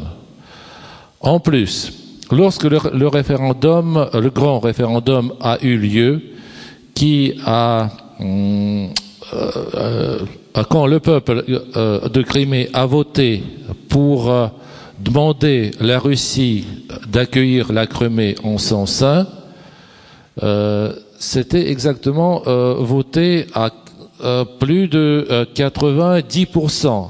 Mais imaginez bien comment la Russie aurait pu organiser un vote pareil. C'est impensable. Même si on fait quelques trucages, mais écoutez, mais l'expérience euh, des combines politiques nous montre, bon, on peut 5, 6, 10, 15%, mais, mais pas plus. Euh, c'est impensable. Mais ici, c'était, euh, c'était une vote plutôt à l'unanimité. Et n'oubliez pas que après cela, seulement, que le Parlement de la Crimée s'est adressé au Parlement russe d'accueillir la Crimée. Et après, alors le Parlement russe a voté et l'a accueilli. Alors, c'est un processus tout à fait légal qui a pris en compte euh, la volonté du peuple de, euh, de Crimée. Et parler de l'annexion dans, ce cas, c'est impensable, je crois. Merci, Alexis Migrevich.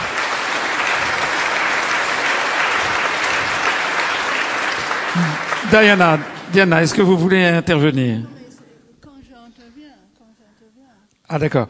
Alors un, petit peu après, donc Alessia, vous qui partagez votre vie. Euh, alors Alessia, vous qui partagez, euh, on va vous passer la parole juste après Diana. Vous qui passez votre vie entre Paris, Saint-Pétersbourg, Sébastopol, c'est quoi le sentiment des habitants de la Crimée est-ce que le référendum a été truqué? Parlez-nous avec votre, votre cœur.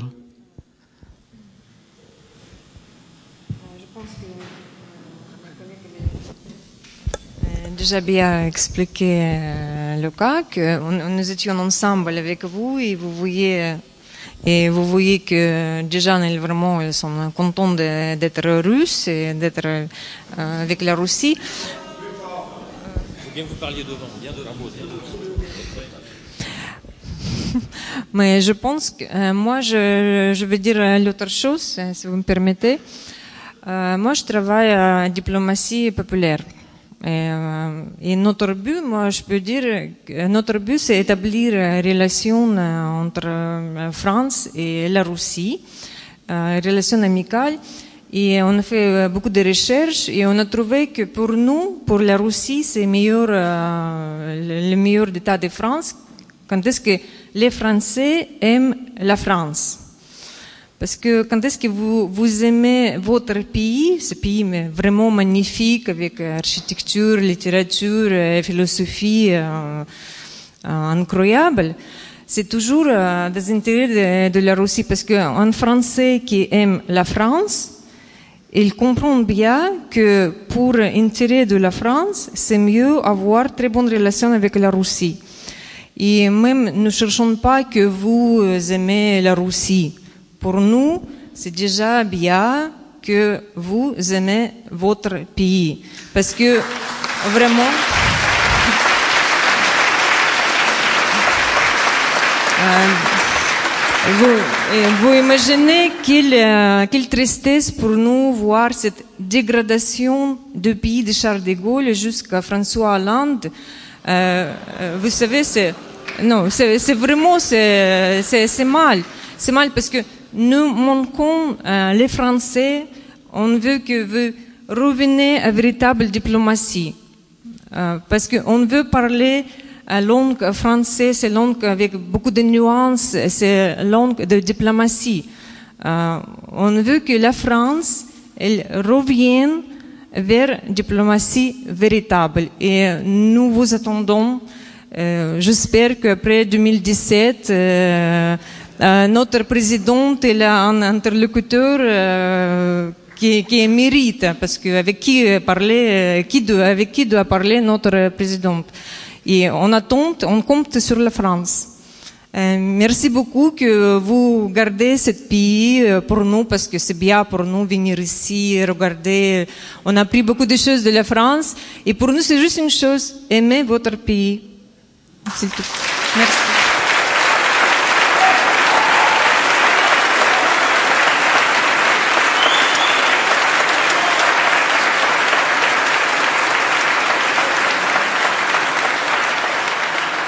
Diana, Diana, est-ce que vous voulez intervenir? J'interviens, oui, c'est mon tour. Oui, alors euh, on dirait que moi j'aime mon pays un peu moins que madame, mais... Euh, euh, euh, mais en, en effet, euh, j'aime bien euh, la ville d'où je viens, où les gens sont très bien, mais ce que évidemment je n'apprécie pas, c'est le gouvernement des États-Unis. Et euh, je vais commencer par ça parce que on a parlé de de, de la Crimée tout à l'heure et, et, ça m'a fait vouloir citer un, une phrase de mon livre. Euh, je ne sais pas si vous avez entendu parler de euh, Samuel Huntington, mais il est célèbre pour euh, son livre sur le clash of civilizations. Um, Alors, je, je, cite ce livre parce que ça, c'est un des bibles de, de, la politique étrangère. Certainement, tous les experts à Washington ont lu ce livre. C'est pas un texte inconnu. C'est vraiment, euh, il est impossible qu'on euh, fasse la politique étrangère sans avoir euh, lu ce livre. Alors, je cite, en mai 1992, quelques mois seulement après l'indépendance de l'Ukraine, le Parlement de Crimée a voté pour déclarer son indépendance de l'Ukraine, puis, sous la pression ukrainienne, a annulé la cession de la Crimée à l'Ukraine par la Russie. Ça veut dire quand à Washington, on savait pertinemment que la Crimée et les, les gens du Crimée ne se sentaient pas bien en, Ukraine et voulaient retourner dans la Russie. On le savait. Donc toute cette comédie, tout, tout ce théâtre d'indignation, oh, on a envahi la Crimée, Poutine a volé la Crimée, tout ça c'est du théâtre, c'est faux. Et il ne faut pas dire, monsieur, vous avez dit que les Américains ont pensé, ont cru que c'était... Non, non, non. Ce qu'ils croient et ce qu'ils disent sont deux choses très différentes. Et...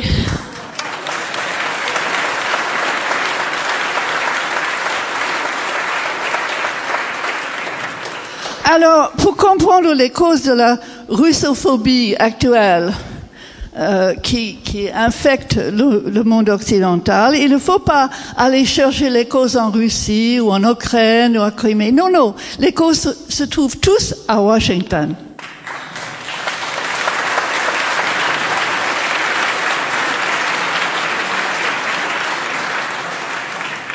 Tout ça n'est qu'une partie du projet des États-Unis de garder l'hégémonie acquise en 1945 grâce surtout à l'armée rouge qui avait euh, vaincu déjà la Wehrmacht avant que les États-Unis arrivent pour se faire les victorieuses.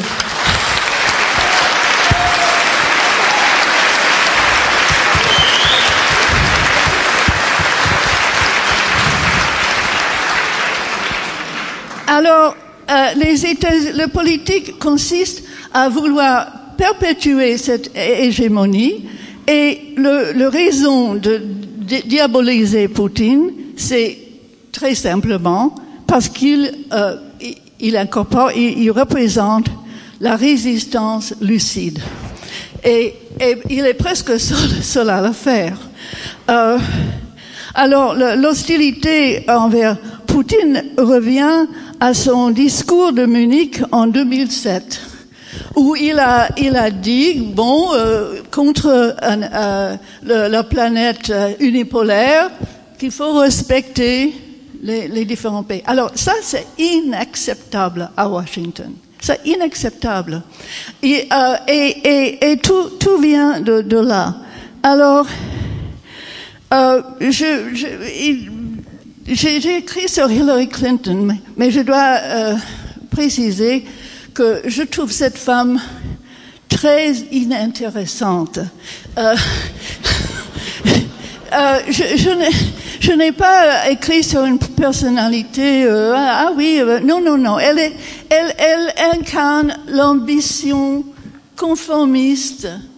Euh, un, aveugle, qui, elle n'a aucune imagination, elle n'a aucune idée, ce qui fait qu'elle est, elle est parfaite euh, porte-parole du parti de guerre aux États-Unis. Je dis le parti de guerre.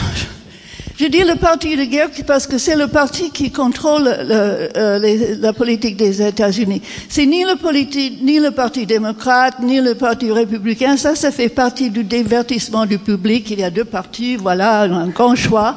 Euh, ils, font exactement la même chose. Euh, le parti de guerre, c'est les néoconservateurs, mais c'est aussi tous ces libéraux, soi-disant de gauche, qui veulent sauver le monde pour des raisons humanitaires et tout ça. Et, et, évidemment, Hillary Clinton, actuellement, elle est la candidate préférée de tous ces gens. Et, et si j'écris sur elle, c'est pour cette raison, parce qu'elle est la candidate qui, depuis des mois, est considérée celle qui sera le président des États-Unis, euh, élue en, en 2000, euh, 2016. Alors, c'est, je, je, pense que c'est important de comprendre ce qui est derrière, parce que les personnalités comptent peu. Euh, on est là pour vendre une politique qui est faite dans, dans les coulisses. Euh, c'est pas un secret. On, on, sait que ce que c'est que cette politique. Par exemple, euh, Victoria Nuland a très ouvertement sous, pratiqué la subversion euh, en Ukraine. Et, euh, et en effet, la subversion, c'est euh, une des moyens des États-Unis pour perpétuer euh, cette hégémonie qu'ils ont gagnée. Alors, les, la subversion, c'est presque le, le, moyen numéro un, mais a la guerre économique, que, on a parlé de ça. On a évidemment la guerre militaire, qui euh, est toujours là, et, et, c'est toujours euh, le, le, le, dernier... Euh, qui, la, menace, qui, est toujours là. Et, euh, tous ces, euh, mais il y a, le, subversion, c'est ce qu'on on utilise le plus pour les pays qui sont trop grands pour, pour les attaquer et les détruire euh, facilement, comme on a fait à la Libye. La Libye, c'était facile. On l'a fait parce que c'est facile. On peut détruire un pays, on le fait. Après, c'est le chaos et c'est pour ça, je dis reine du chaos. Parce que la politique américaine maintenant, ça vise, c'est pas une conquête comme dans le passé. C'est pas les empires qui, euh, la France, l'Angleterre, les Pays-Bas, ils, ils, ont conquis les pays, mais ils ont, euh, bon, il faut les exploiter évidemment, mais ils ont, ils ont apporté quelque chose. Parfois, ils ont mis un peu d'ordre, etc. Il, il, y avait euh, ils exploitaient, mais pour exploiter, ils ont construit parfois quelque chose. Mais l'Empire américain, c'est purement destructeur. Ça ne construit rien. C'est là pour, pour, pour éradiquer l'opposition telle qu'elle est. Alors, on a détruit euh, la Libye, on a détruit la Yougoslavie, qui pouvait peut-être qui avait des bons rapports avec le tiers-monde, et le monde arabe en particulier. C'était un, il y avait de l'indépendance dans la Yougoslavie. Ça pourrait être menaçant. Boum, alors on le détruit. On, on, on détruit l'Irak. On détruit la Libye. On essaie de détruire la Syrie. Euh, évidemment, ils n'ont personne pour mettre en place. Assad, c'est probablement le meilleur qu'on pourrait espérer en ce moment. C'est un, un ophtalmologue euh, euh, éduqué en, en, en, en Grande-Bretagne. Il, il, comprend l'Occident. C'est un homme civilisé. Qu'est-ce qu'on veut? On, on, on, préfère avoir des, des coupeurs de tête. Oui, parce que c'est le chaos. Et comme ça, il n'y a pas d'opposition. Donc, il préfère le chaos. Donc c'est pas c'est pas un, parce que les empires on peut les critiquer mais on peut trouver les côtés plus ou moins positifs ou progressistes dans les empires. Mais les, les, maintenant on est face à une op opération totalement destructrice. Et je veux souligner cela parce que les Européens se sont alignés avec ce projet. Ils le rendent possible parce que l'Union européenne, c'est le, le, le, le le, le, nucléaire. Le, le, cœur, mais le noyau, le noyau du projet euh, des, des soi-disant démocraties où il n'y a plus de démocratie parce que tout est euh, soumis à une gouvernance euh, d'expertise, etc. Euh, mais qui, légitime euh, l'OTAN, le projet, parce qu'on veut, on crée une alliance des démocraties parce que nous avons la vertu de notre côté. Nous sommes démocratiques. Donc, euh, les autres pays qui ne sont pas démocratiques n'ont aucun, aucune existence morale. Et nous décidons qui est démocratique et qui ne l'est pas. Et l'Europe, par son obéissance, euh, donne la légitimité à ce projet. Pour les Américains aussi. Parce qu'il y a une opposition aux États-Unis. Et si les Européens disaient mais non, ça augmenterait énormément l'opposition aux États-Unis. Mais les Européens, parfois, en France, ils vont même avant, ah oui, il faut bombarder ceci, il faut euh, chasser Assad, blablabla. Alors, franchement, euh, les, Européens sont extrêmement responsables pour, ce projet de destruction. Et euh, bon, peut-être ça suffit.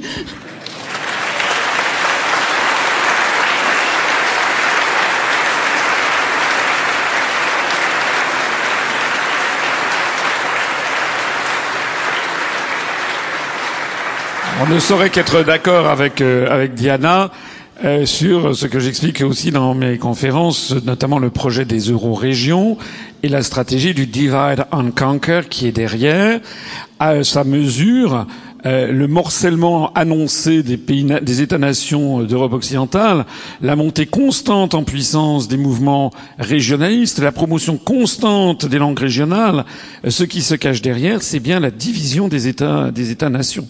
Hein. Nous avons un de nos adhérents qui est dans les Pyrénées-Orientales et qui tient euh, une, un, un, une espèce de bar tabac et qui, à deux reprises, au cours des années, des deux dernières années, a vu arriver des gens avec un fort accent américain euh, venant lui parler. Il nous a écrit euh, et lui demandait alors qu'est-ce que vous pensez euh, de l'indépendance des Pyrénées-Orientales, du rattachement à la Catalogne? C'était des Américains. Alors il était très surpris, surtout que c'est arrivé de plusieurs fois. Il était très surpris en disant en quoi ça vous concerne? Et il a dit non non pas du tout. Nous on se sent français. Et les gens très dépités. Alors je sais pas si ça veut dire quelque chose, mais il y a certainement en ce moment des gens qui essaient constamment, constamment de jeter de l'huile sur le feu de, euh, des indépendantistes, de la montée en puissance, du morcellement des États, des États-nations d'Europe. Oui, en effet, je, ça, ça me rappelle de quelque chose que j'allais dire que j'ai oublié de dire. Parce que euh, oui, il y a ce morcellement des Évidemment, c'est le projet de, de, de, détruire les États et, et d'avoir un grand gouvernance mondiale, etc. Mais euh, les, les, divisions sont euh, sont on joue avec le multiculturalisme et ça c'est dans, dans, dans, dans, mon livre aussi. On, on, joue avec ça parce que on défend les minorités. Vous voyez comment on fait ça pour pour euh, pour, sub, euh, en euh, pour subversion des, des, États, comme en Libye, on trouve une minorité et, et, on dit que les minorités, d'une part, il faut que les États soient multiculturels et ça c'est aussi pour créer une multitude de, de, fidélités qui ne sont pas la fidélité à l'État. Qui, qui sont, euh, c'est, on, on aura un grand monde avec, euh, on, est, on, est, on est fidèle à, à son identité religieuse qui se trouve dans plusieurs États, ou à son identité sexuelle, on a inventé ça, et on fait un grand cas de, de cela, surtout Hillary Clinton, c'est, son grande bataille, euh, euh, toutes les sexes imaginables et possibles. Et, euh, euh et, et, comme ça, on, on, on fragmente les fidélités, euh, qui fait que pour, pour aussi un instrument d'affaiblir et détruire les États. Si, si, euh, si, je peux me permettre de...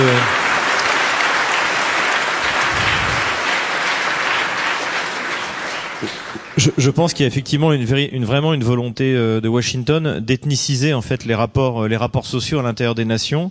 Et euh, on a vu ça notamment, je reviens sur le cas de la Crimée avec les Tatars.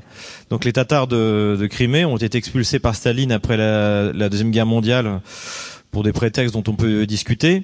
Et le fait est qu'ils sont, la plupart se sont installés en Asie centrale, notamment au Kazakhstan. Et donc le département d'État américain, au milieu des années 90, a créé, avec le gouvernement ukrainien, ce qu'on appelait le Mejilis, qui est l'organisation euh, autoproclamée de revendications des Tatars de Crimée, qui est en fait une structure semi-terroriste, puisque par exemple, ils allaient chercher les Crimées au Kazakhstan, mais il faut savoir que le Kazakhstan est un beau pays, que je connais pas trop mal.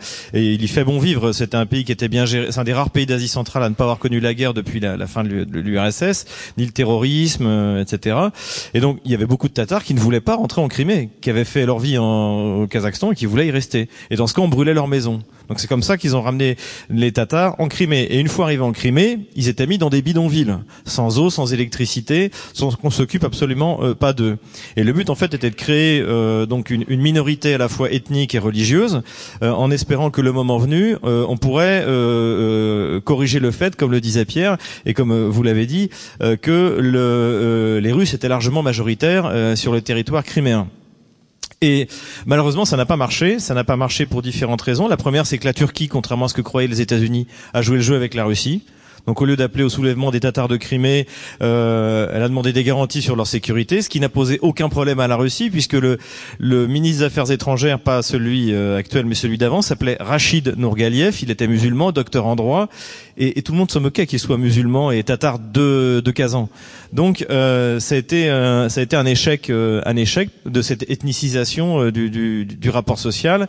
Et surtout ce qu'ont découvert les Tatars de Crimée, c'est que en Russie la médecine est toujours gratuite, c'est que à partir du deuxième enfant on touche 300 000 roubles c'est-à-dire euh, 8000 dollars, ce qui est considérable euh, pour euh, pour euh, quand on habite en, quand on habite en, en Crimée, parce qu'ils ont le niveau, ils avaient le niveau vie de l'Ukraine en fait, et que surtout la Russie en, en rattachant la, c'est purement matériel, mais ça compte quand même. c'est pour montrer que les Russes ont, fait aussitôt leurs citoyens des Tatars de Crimée, et les Russes ont fait le rattrapage de ce qu'on appelle le Materinsky capital, c'est-à-dire le capital maternel à partir du deuxième enfant. Et les, les Tatars qui sont des musulmans qui ont beaucoup d'enfants, imaginez les familles de cinq enfants. Ils ont touché quatre fois euh, avec le rattrapage de 2007. Ils ont touché quatre fois l'aide la, la, sociale russe. Donc il est évident qu'aujourd'hui euh, les, euh, les, les Tatars euh, trouveront euh, trouveront parfaitement leur, place en Crimée. Et enfin dernière dernière information importante, le Mégilis maintenant qu'il ne peut plus raqueter les Tatars de Crimée parce que c'est comme ça qu'ils vivaient à l'époque, a vu ses revenus fortement baisser. D'autant plus que pour les sponsors étrangers, ils sont beaucoup moins utiles et beaucoup moins intéressants puisque les Tatars en Ukraine ne représentent rien. Et donc du coup, ils ont ils ont lancé un blocus de la Crimée, alors que c'est la seule ressource, euh, le seul endroit où les paysans de la région de Kherson, donc à la frontière euh, en, Ukraine, côté euh, au-delà de la frontière de Crimée, c'est là où ils peuvent écouler leurs produits. Et en fait, ils ont lancé ça non pas pour faire un blocus en espérant que ça ramènerait la Crimée, parce qu'il faut pas être stupide, mais parce qu'en fait, ils voudraient qu'il y ait un marché qui soit créé à la frontière avec la Crimée, que le Mégilis contrôle. Et pour ça, devinez par qui sont-ils aidés? Pravi Sector dès qu'il y a moyen de raqueter quelqu'un, euh, que ce soit à la frontière ouest de l'Ukraine ou, à la frontière de la Crimée, ils sont là. Donc ce sont des organismes. Moi, le secteur, c'est le secteur droit, c'est le mouvement néo-nazi ukrainien. Hein. Voilà. Alors contrairement à ce que disait Alexandra Goujon, euh, spécialiste autoproclamé, ça veut pas, c'est pas droit parce que euh, il disait secteur droitier. Je disais parce que dans mon bouquin, c'est, on a l'impression que c'est une branche de l'UMP, vous voyez. Et en fait, pas du tout. C'est l'endroit qu'ils occupent dans le stade de l'Arsenal à Kiev. Ce sont des hooligans euh, comme abrutis commandés par une, par des, une bande de fanatiques. C'est ça, et sponsorisés par les oligarques. Donc euh, c'est vraiment euh, euh, c'est c'est la vie de la société ukrainienne en fait. donc voilà. Donc je un exemple de tentative d'ethnicisation des rapports sociaux qui a échoué grâce justement au modèle au modèle de société russe dont d'ailleurs la France pourrait prendre exemple parce que euh, j'ai eu plusieurs amis en Russie. Je me suis aperçu au bout de trois ans qu'ils étaient musulmans et tatars. Vous voyez, Parce que je, pas le, je, suis pas, je suis pas physionomiste. Donc, euh, ce que je veux dire, c'est que euh, par rapport en France, où il y a une évidente volonté de, de faire se lever les communautés les unes contre les autres, en Russie, en tout cas, pour l'instant, j'observe ça plutôt avec succès, comme l'a démontré d'ailleurs l'inauguration de la grande mosquée à Moscou. Voilà. Très bien.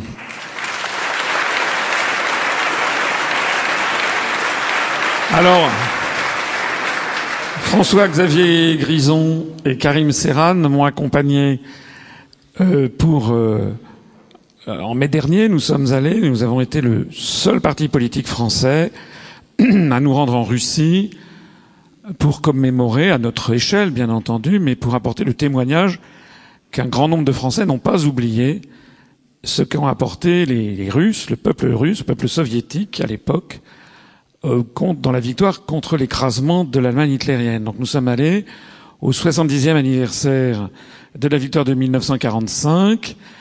Euh, nous avons été scandalisés d'ailleurs de l'absence de toute représentation officielle du gouvernement français à cette occasion. Alors je me tourne vers euh, Karim et François-Xavier, on était ensemble. Est-ce que vous pouvez donner, vous, un éclairage sur ce que vous avez ressenti C'était la première fois que vous alliez en Russie. Comment vous avez vu ça? Comment vous avez ressenti la situation en Crimée? Quelles ont été les quelques images que vous retenez de ce voyage, y compris peut-être du, cimetière euh, ou de la tour de Malakoff ou dans l'accueil à la Douma de Sébastopol? Je ne sais pas, un, petit témoignage comme ça.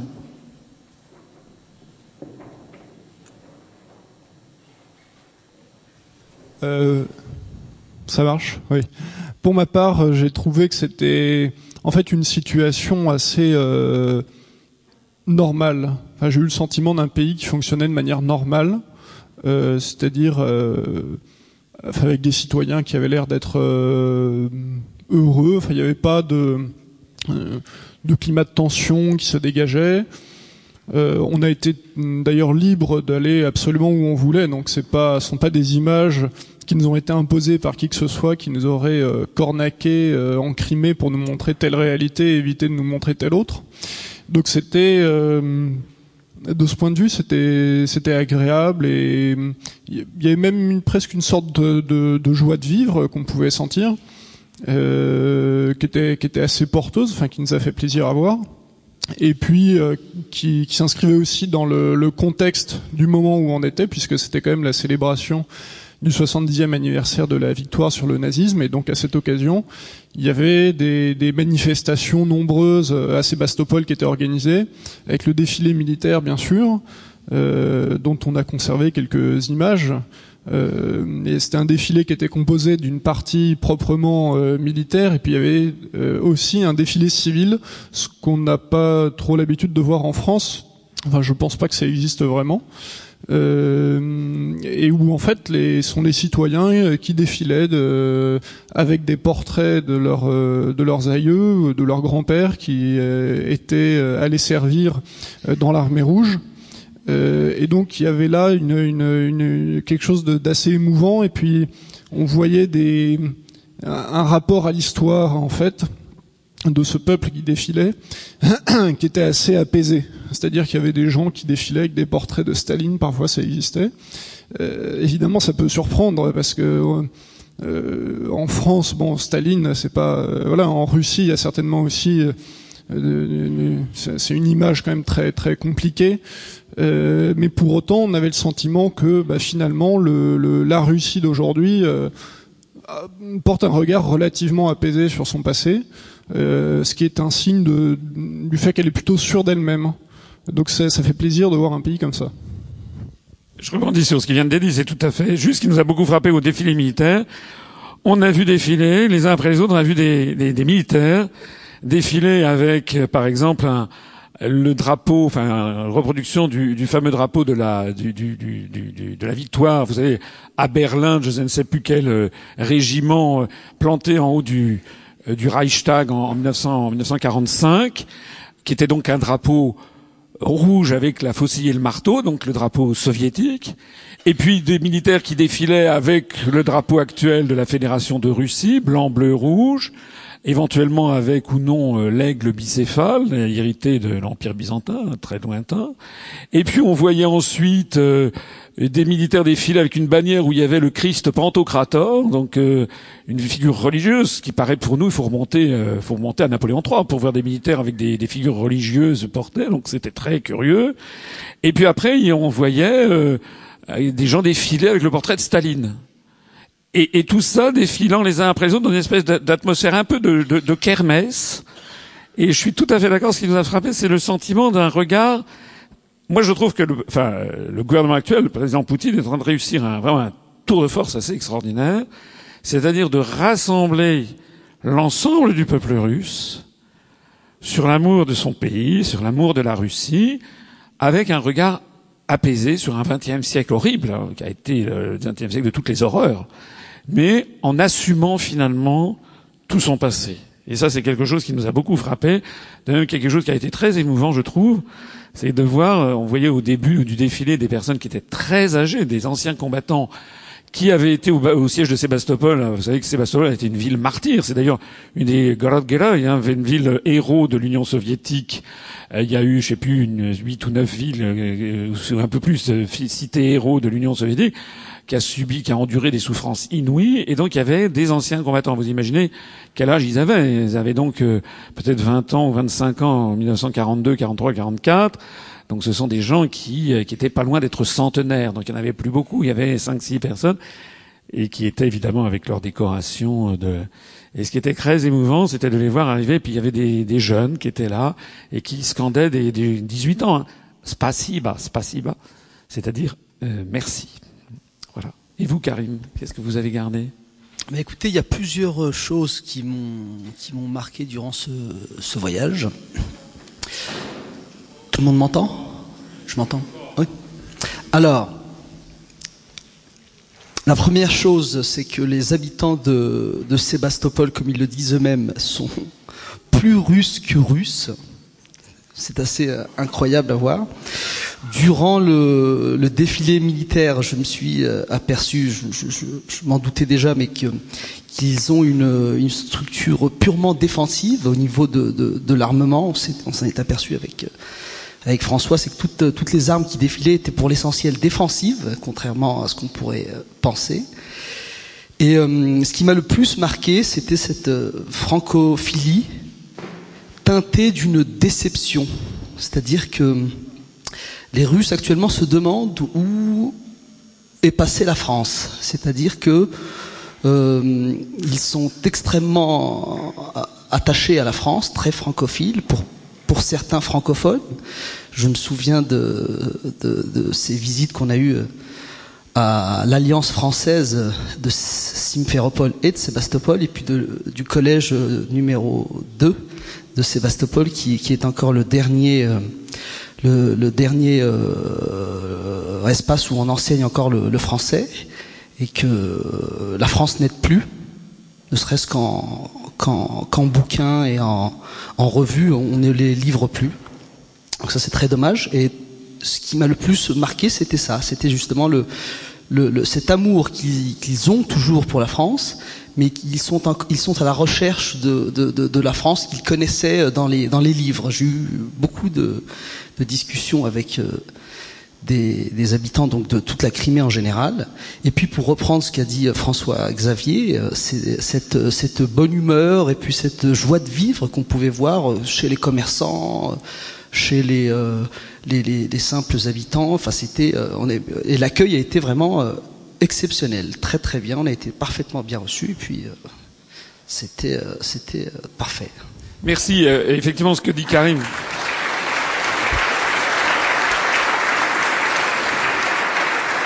Qu'il faut savoir, ce qu'il faut savoir, c'est que la France, donc sanctionnant la Russie, a donc interdit tous les échanges au niveau avec la Crimée. D'ailleurs, nous, nous sommes allés en Crimée.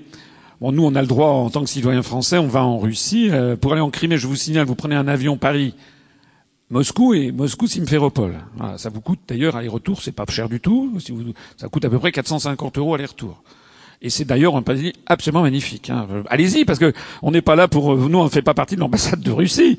Donc euh, allez-y, franchement. Puis faites-vous vos opinions, faites votre opinion vous-même. C'est un pays, la côte sud, absolument splendide. C'est une espèce de côte d'Azur, mais qui aurait été en, la côte d'Azur de 1950. C'est-à-dire, il n'y a pas toutes les constructions, il y a, y, a, y a des endroits entiers qui restent sauvages. C'est absolument magnifique. Puis Yalta, c'est absolument magnifique. Il y a des souvenirs historiques incroyables. Mais ce qu'il faut savoir, c'est donc, au passage, quand on est revenu à Paris, on a appris que notre tête a quasiment été mise à prix à, Kiev. J'ai vu ça qu'on était, on a été considéré, on est classé dans la liste des terroristes par le gouvernement ukrainien.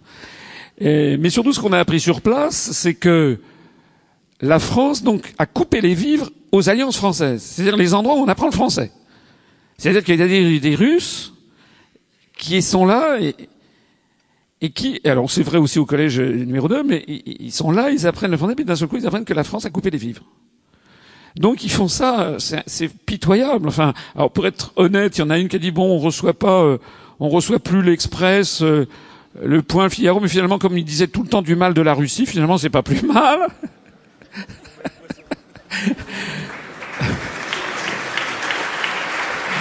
Mais franchement, c'est quand même triste et c'est quand même c'est quand même euh, pathétique. Je voudrais peut-être euh, interroger un petit peu le représentant de l'ambassade de Russie parce qu'on revenir un petit peu sur les questions du Moyen-Orient. On lit ici ou là que les Russes en ce moment euh, sont en train de s'installer à Tartous, à l'attaquer. Est-ce que vous pouvez nous dire un petit peu où est-ce qu'on est là? Est-ce que c'est vrai que euh, la Russie est en train de livrer 28 avions. Euh, où est-ce qu'on en est exactement dans cette affaire euh, du grand jeu du Moyen-Orient? François, avant de nous attaquer le, Moyen-Orient, bon, je voudrais tout d'abord remercier la délégation de l'Union d'avoir effectué ce voyage en Crimée pour fêter le 70e anniversaire de victoire sur le fascisme parce que, à vrai dire, il y avait très peu de Français à venir en Russie à ces temps-là. Euh, par exemple, euh, on a invité même euh, un détachement français à participer au défilé militaire lors de la parade militaire classique à ces temps-là. La France n'a rien répondu. On attendait la réponse euh, pendant six mois et finalement, alors euh, rien n'est venu, personne n'est venu. Euh, il y avait Monsieur Fabius qui est arrivé, mais qui ne s'est pas présenté sur les tribunes. il s'est caché, comme on disait. Et finalement, euh, pendant euh, le grand défilé, je parle du grand défilé sur la place rouge, je ne parle pas de, la Crimée, euh, il y avait que trois anciens combattants français qui sont qui sont venus et qui vraiment étaient très très contents de, de représenter la France là-bas. Et je sais que après, euh, plusieurs anciens combattants euh, s'approchaient euh, de moi, de mes collègues, en disant "Écoutez, c'est vraiment dommage que nous n'ayons pas pu participer à ce à ce défilé pour vous montrer la, la solidarité du peuple du peuple français." Bon.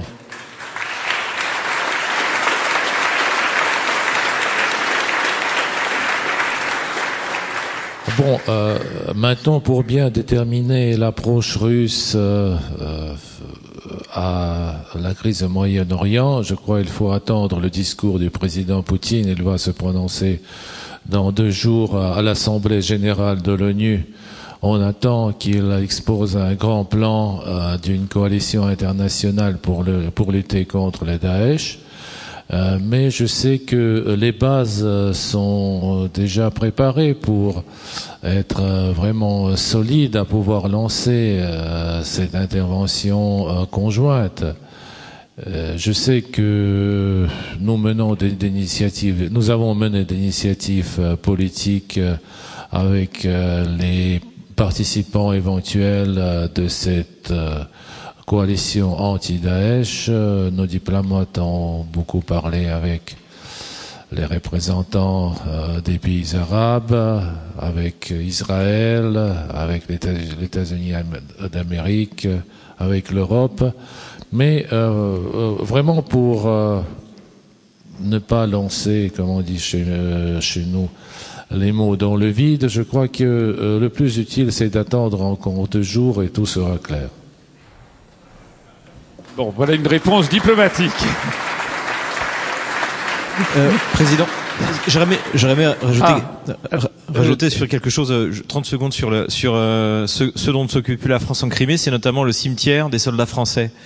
On a, vous savez que la guerre de Crimée, donc dont tu, auquel tu faisais allusion, nous a coûté euh, 90 euh, 000 soldats et euh, beaucoup sont enterrés à Sébastopol. Et euh, aujourd'hui, en fait, c'est les Russes, notamment que tu as la délégation de, de députés qui s'est déplacée, qui sont obligés de, de, de, faire l'entretien eux-mêmes parce que la France ne donne plus d'argent pour entretenir le cimetière de nos morts. Alors, à ce point-là, nous, nous avons sommes intervenus. Je me permets de me donner le. Nous sommes allés effectivement en Crimée. Nous nous sommes rendus au cimetière français nous avons fait un don, euh, au nom d'ailleurs de tous les adhérents de l'UPR, nous avons fait un don.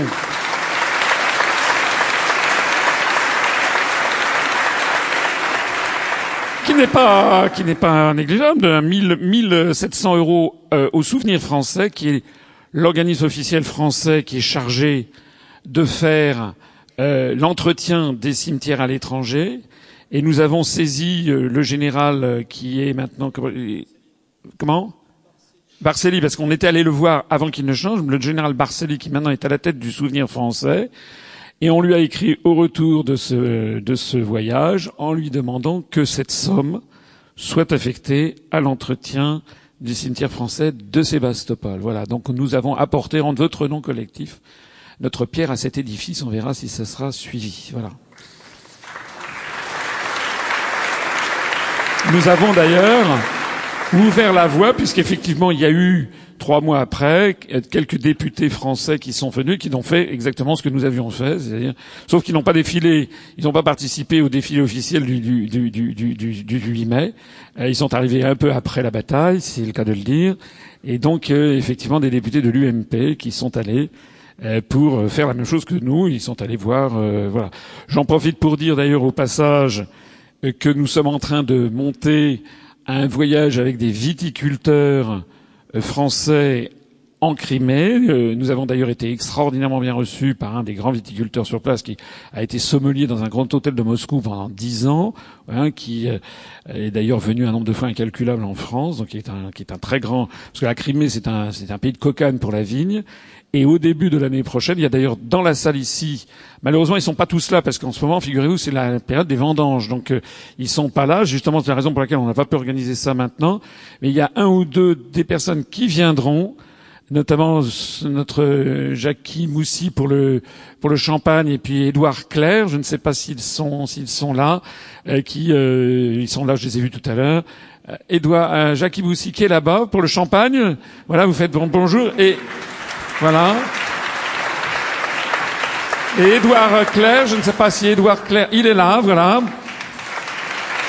Donc Édouard Claire, donc euh, Jacques Moussi qui euh, euh, qui, qui, a une, une entreprise, enfin, qui, qui, est exploitant agricole de, produisant du champagne. C'est d'ailleurs le champagne de l'UPR, qui d'ailleurs est en vente à la sortie, et donc qui va se rendre en Crimée. Et puis également Édouard Claire, qui lui euh, ils ont un, une propriété la familiale de 25 hectares dans les Côtes de Nuit, dans les meilleurs crus de Vaudne-Romanée, Gevrey-Chambertin et autres, qui sont des vins absolument extraordinaires, comme le champagne d'ailleurs, et qui lui fera partie de la délégation aussi. Merci. Merci à Edouard, merci à Jackie là. Et puis il y aura, on a déjà 13 ou 14 participants. Euh, les autres sont en ce moment dans leur vigne, donc ils se sont, ils sont on fera ça probablement euh, au début de l'année de l'année prochaine. Je, euh, je, voudrais bien expliquer exactement le, le, but de ce voyage, en tout cas comme euh, nous le voyons ensemble. Euh, si vous euh, le savez, euh, vous devez le savoir que le, les vignobles de Crimée, qui étaient fameux pendant un certain temps en Russie impériale et en Union soviétique, ont été créés par des Français.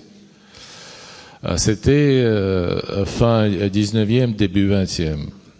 Et euh, bien sûr, pendant cette période-là, euh, tout est tombé un peu dans l'oubli. Et voilà pourquoi c'est un bon domaine de rapprochement entre les viticulteurs euh, russes et les Français. Exactement, ils peuvent travailler ensemble pour pouvoir reconstruire euh, les vignobles de Crimée. Pour les Français, euh, c'est la possibilité, disons, euh, de vendre leur savoir-faire, et pour les Russes, c'est de produire du bon vin. Et pour les consommateurs russes, c'est de pouvoir boire du vin, du bon vin. Vous voyez, alors nous comptons sur votre assistance. Merci.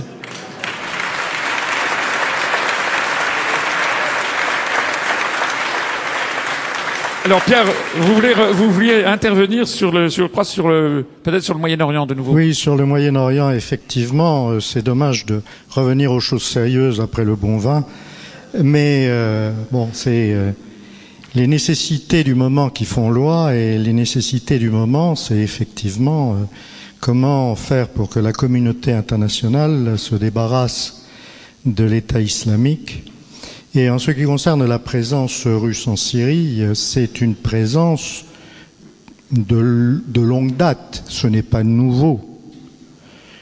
Euh, la Russie disposait d'une facilité portuaire à Tartus et euh, des possibilités d'utiliser les pistes d'atterrissage, enfin certaines pistes à l'attaquer. Et euh, aussi bien la facilité de Tartous que les pistes de l'attaquer étaient relativement dans un état avancé de délabrement euh, depuis euh, quelque temps, en particulier à cause de la guerre.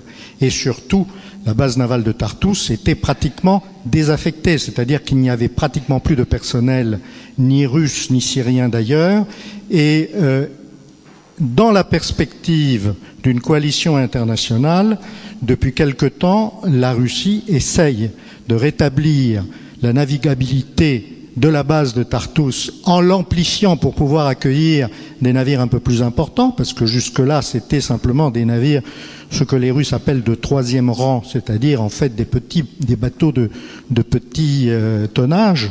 Et là, euh, ce qu'ils voudraient faire, c'est pouvoir accueillir des bateaux de débarquement ou euh, des frégates, euh, éventuellement des croiseurs, de manière à euh, pouvoir assurer leur maintenance. Et quant à la, quant à la piste d'atterrissage, c'est très important parce que c'est aujourd'hui pratiquement la dernière piste qui soit complètement utilisable et non seulement par l'armée syrienne, mais également par les étrangers, par les, avions étrangers qui vont se poser en Syrie. Toutes les autres pistes sont euh, pratiquement ou euh, détruites ou menacées par euh, les, euh, armements euh, de l'État islamique. Je n'aime pas dire Daesh parce que c'est exactement comme si, lorsqu'on parle de la CIA, on disait CIA.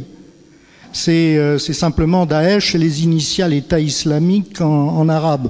Donc je ne vois pas réellement l'intérêt. C'est simplement parce que l'organisation État islamique n'est pas un État et que cela peut prêter à confusion, mais euh, je pense que personne ne se trompe. Hein. Lorsqu'on dit l'État islamique, on voit bien la, la bande d'abrutis euh, fanatiques coupeurs de tête que ça représente.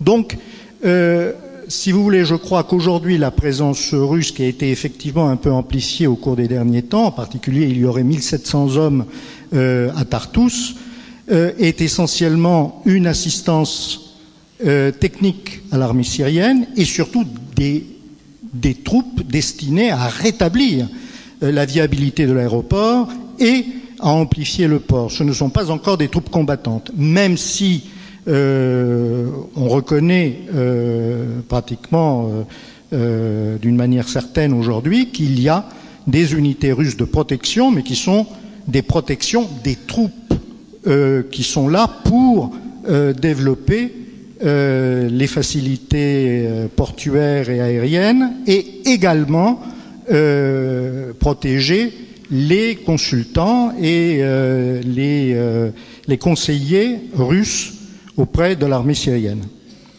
Voilà ce que je pouvais dire. Merci.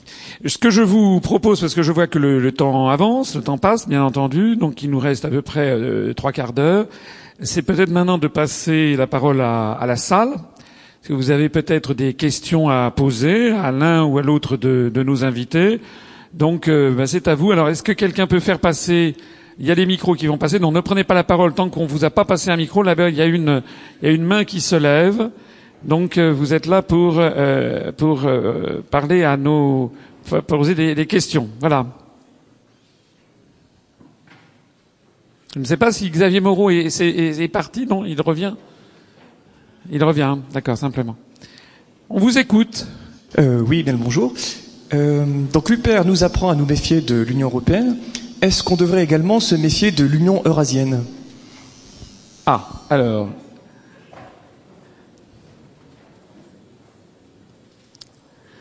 Ah, le conseiller de l'ambassade considère que c'est aux Français de répondre.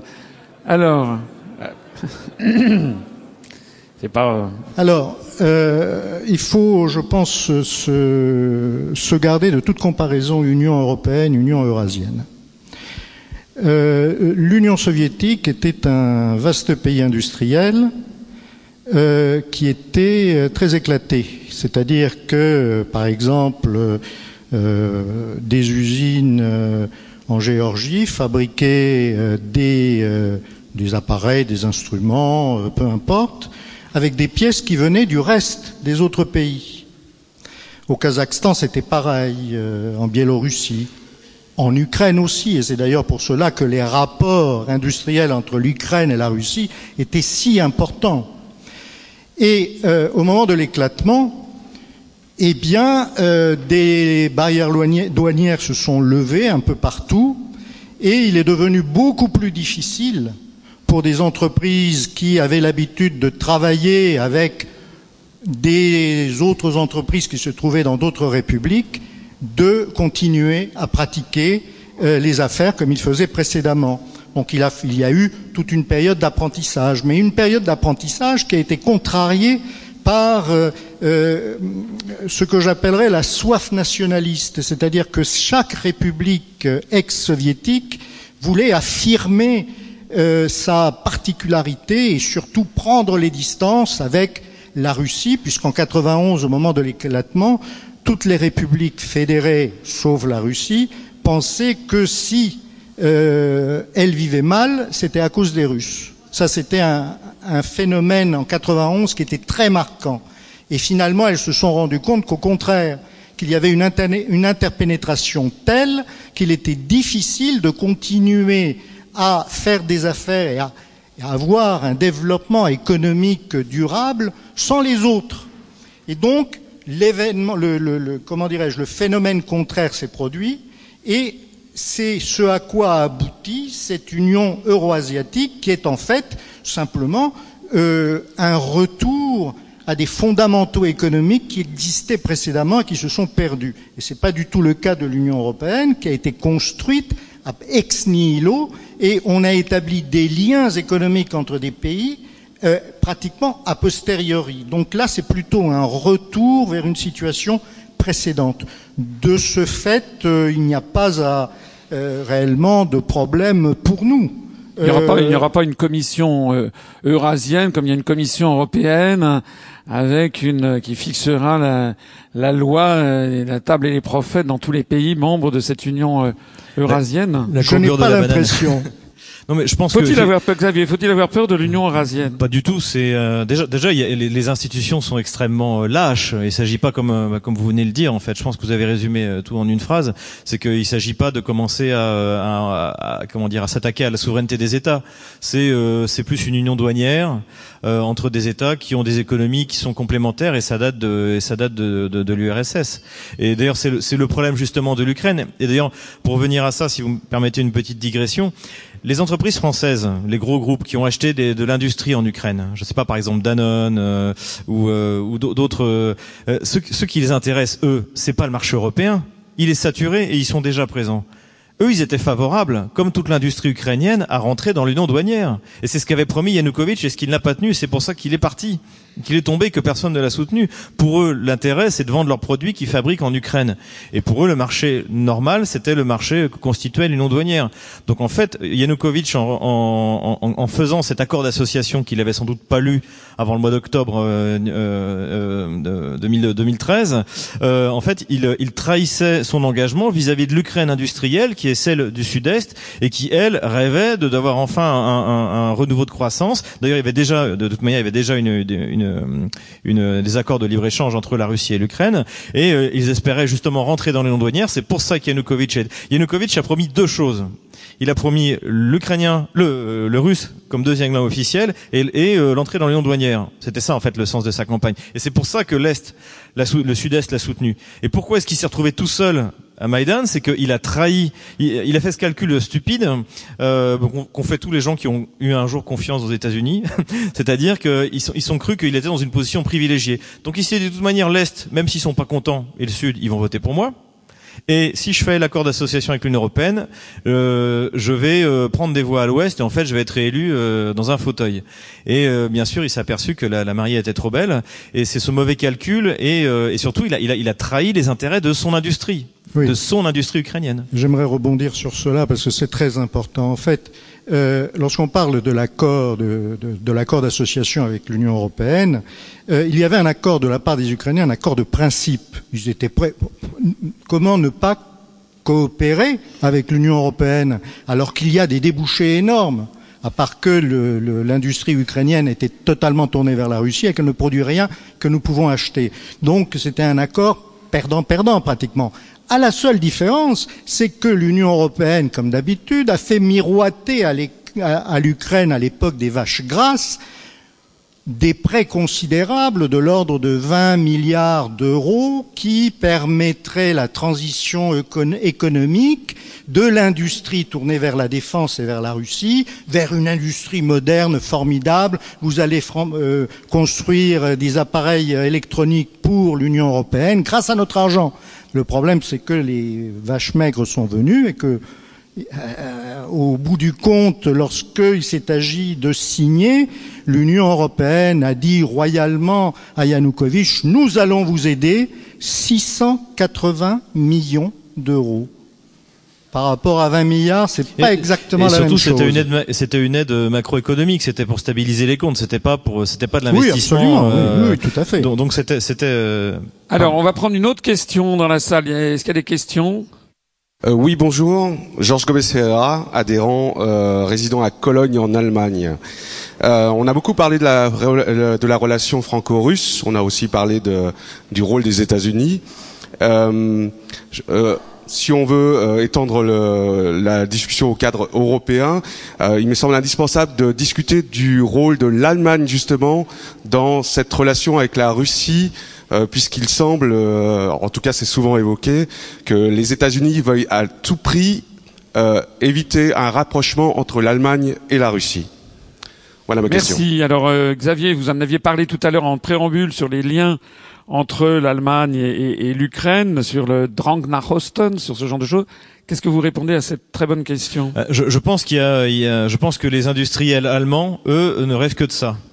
Le problème, c'est que euh, Angela Merkel, elle, elle a une autre vision. Elle a une vision, euh, je dirais, euh, assez traditionnelle et impériale allemande, qui est de contrôler la métal Europa. Et c'est la grande différence entre la France et l'Allemagne par rapport à l'Ukraine, c'est que l'Allemagne subit des pertes pour son économie, mais elle espère en échange avoir, euh, au moins au début, elle espérait avoir un positionnement politique. Donc euh, elle a des pertes, mais elle a quelque chose à gagner. Exactement comme pour la Pologne, ils perdent également, mais en soi, pour eux, c'est euh, se repositionner vers la mer Noire, c'est quelque chose. Bon, on pourra en discuter après. Et c'est la grande différence par rapport à la France, c'est que nous, on n'a rien à gagner. Nous, à la limite, je vais être extrêmement cynique, mais que l'Ukraine existe ou pas, qu'elle soit une dictature, une fédération, euh, qu'elle, euh, on, s'en moque. C'est pas, euh, c'est pour être, c'est très réel politique hein, ce que je fais. Mais, mais cela dit, il y a effectivement en Allemagne une opposition entre le courant des industriels. D'ailleurs, le, le président de la chambre de commerce bavaroise a fait des déclarations extrêmement dures contre Angela Merkel il y a quelques mois de ça, et, euh, et il y a de grosses pressions au niveau, de, au niveau des, des industriels. Ce, qui est clair, c'est que euh, l'Allemagne et la Pologne étaient prêts à un coup d'État, mais je pense qu'ils n'étaient pas prêts à une guerre civile. Ça, ils ne l'avaient pas prévu. Alors que les États-Unis, ça ne dérange absolument pas. De toute manière, c'est loin.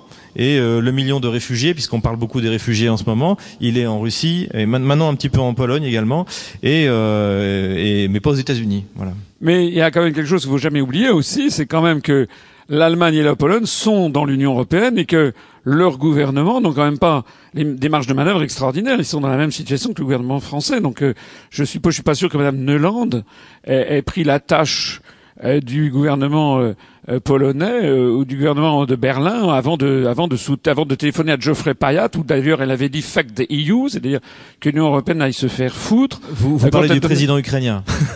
Comment? Geoffrey Payat, c'est le président ukrainien. Voilà, c'est l'ambassadeur en fait des États-Unis à, à, Kiev. Vous vous rappelez quand elle a dit dans cette dans cette conversation téléphonique euh, captée par les services euh, de renseignement russes et ensuite diffusée sur l'internet mondial où elle a dit voilà il faut faire il faut faire arriver au pouvoir Arseny Yatsenyuk, où elle a écarté, elle a fait son choix.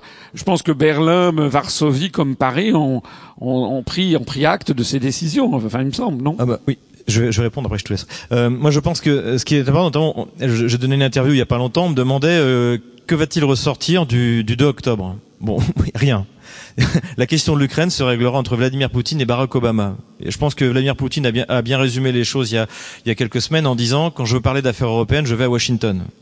Donc euh,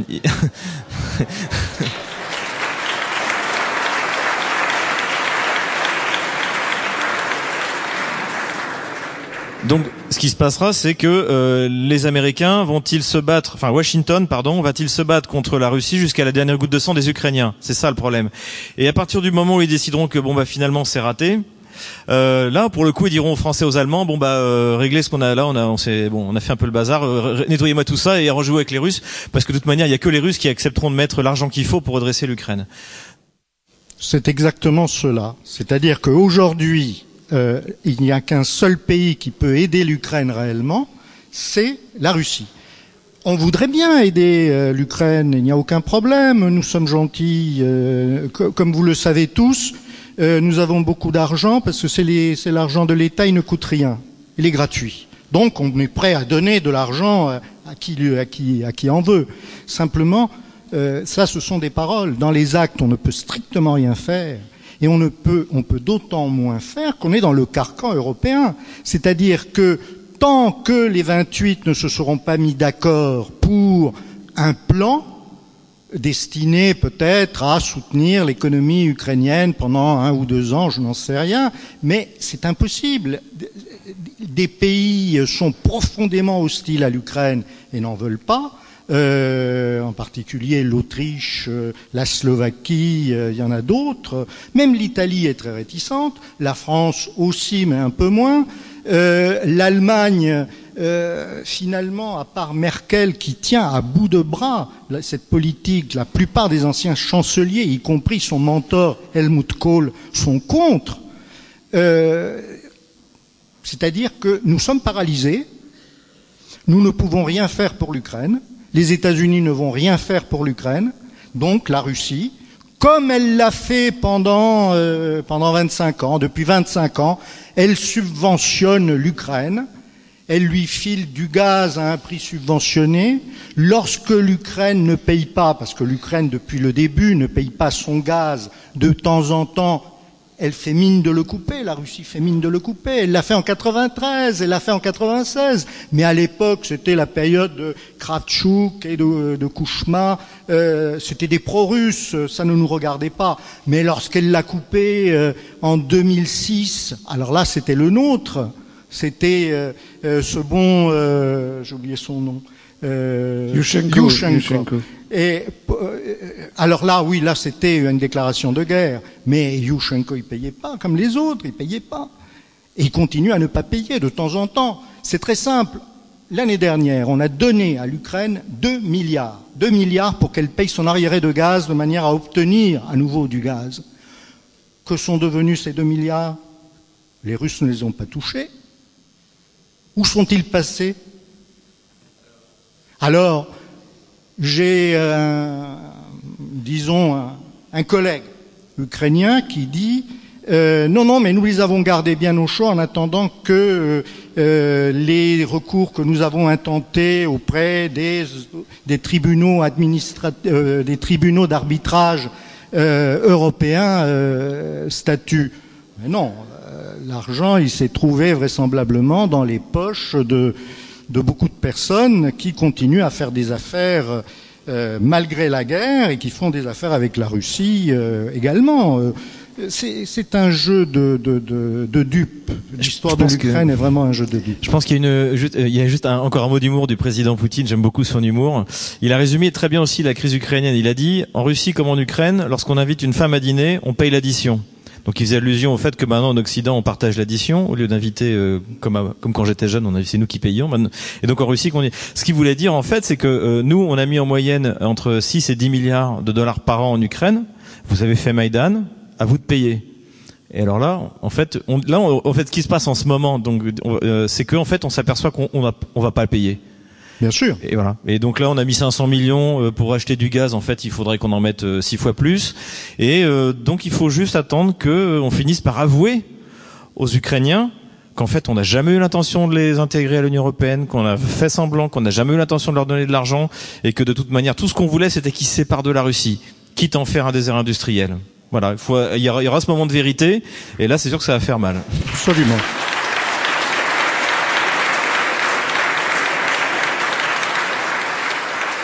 J'ai l'impression qu'il y en a un qui boit du petit lait, c'est le représentant de l'ambassade de Russie qui n'a plus rien à dire et qui voit que les analyses euh, effectivement sont tout à fait euh, cruelles sur le jeu mené par les États-Unis et, et l'inexistence totale, la disparition des pays de l'Union européenne en général, de la France en particulier, comme acteurs de l'histoire. C'est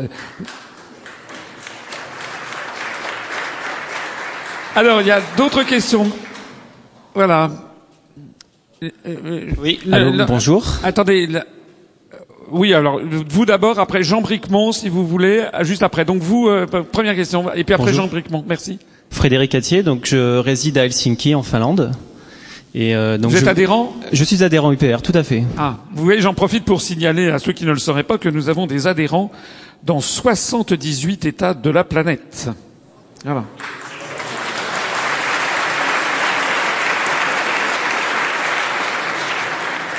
Alors moi je voudrais témoigner d'une euh, de la russophobie actuelle qu'il y a dans le monde occidental et plus particulièrement en Finlande puisque euh, ça fait deux trois ans que j'y vis.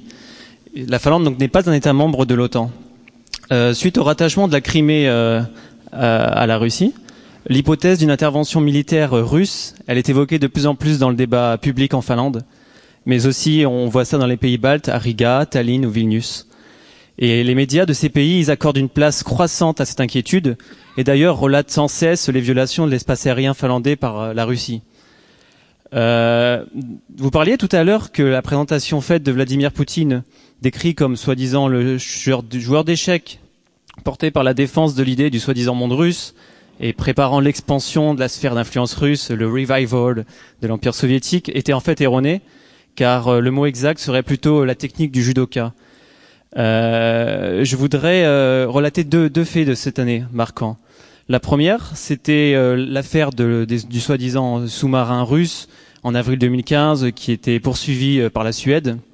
Et la deuxième affaire, c'est celle de juillet 2015, euh, pardon, de mai.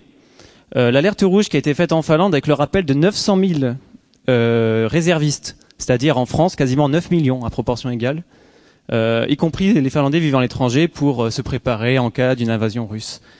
Donc ma première question, c'était euh, quelle est votre analyse de cette situation assez tendue euh, du côté de l'Est de l'Union européenne?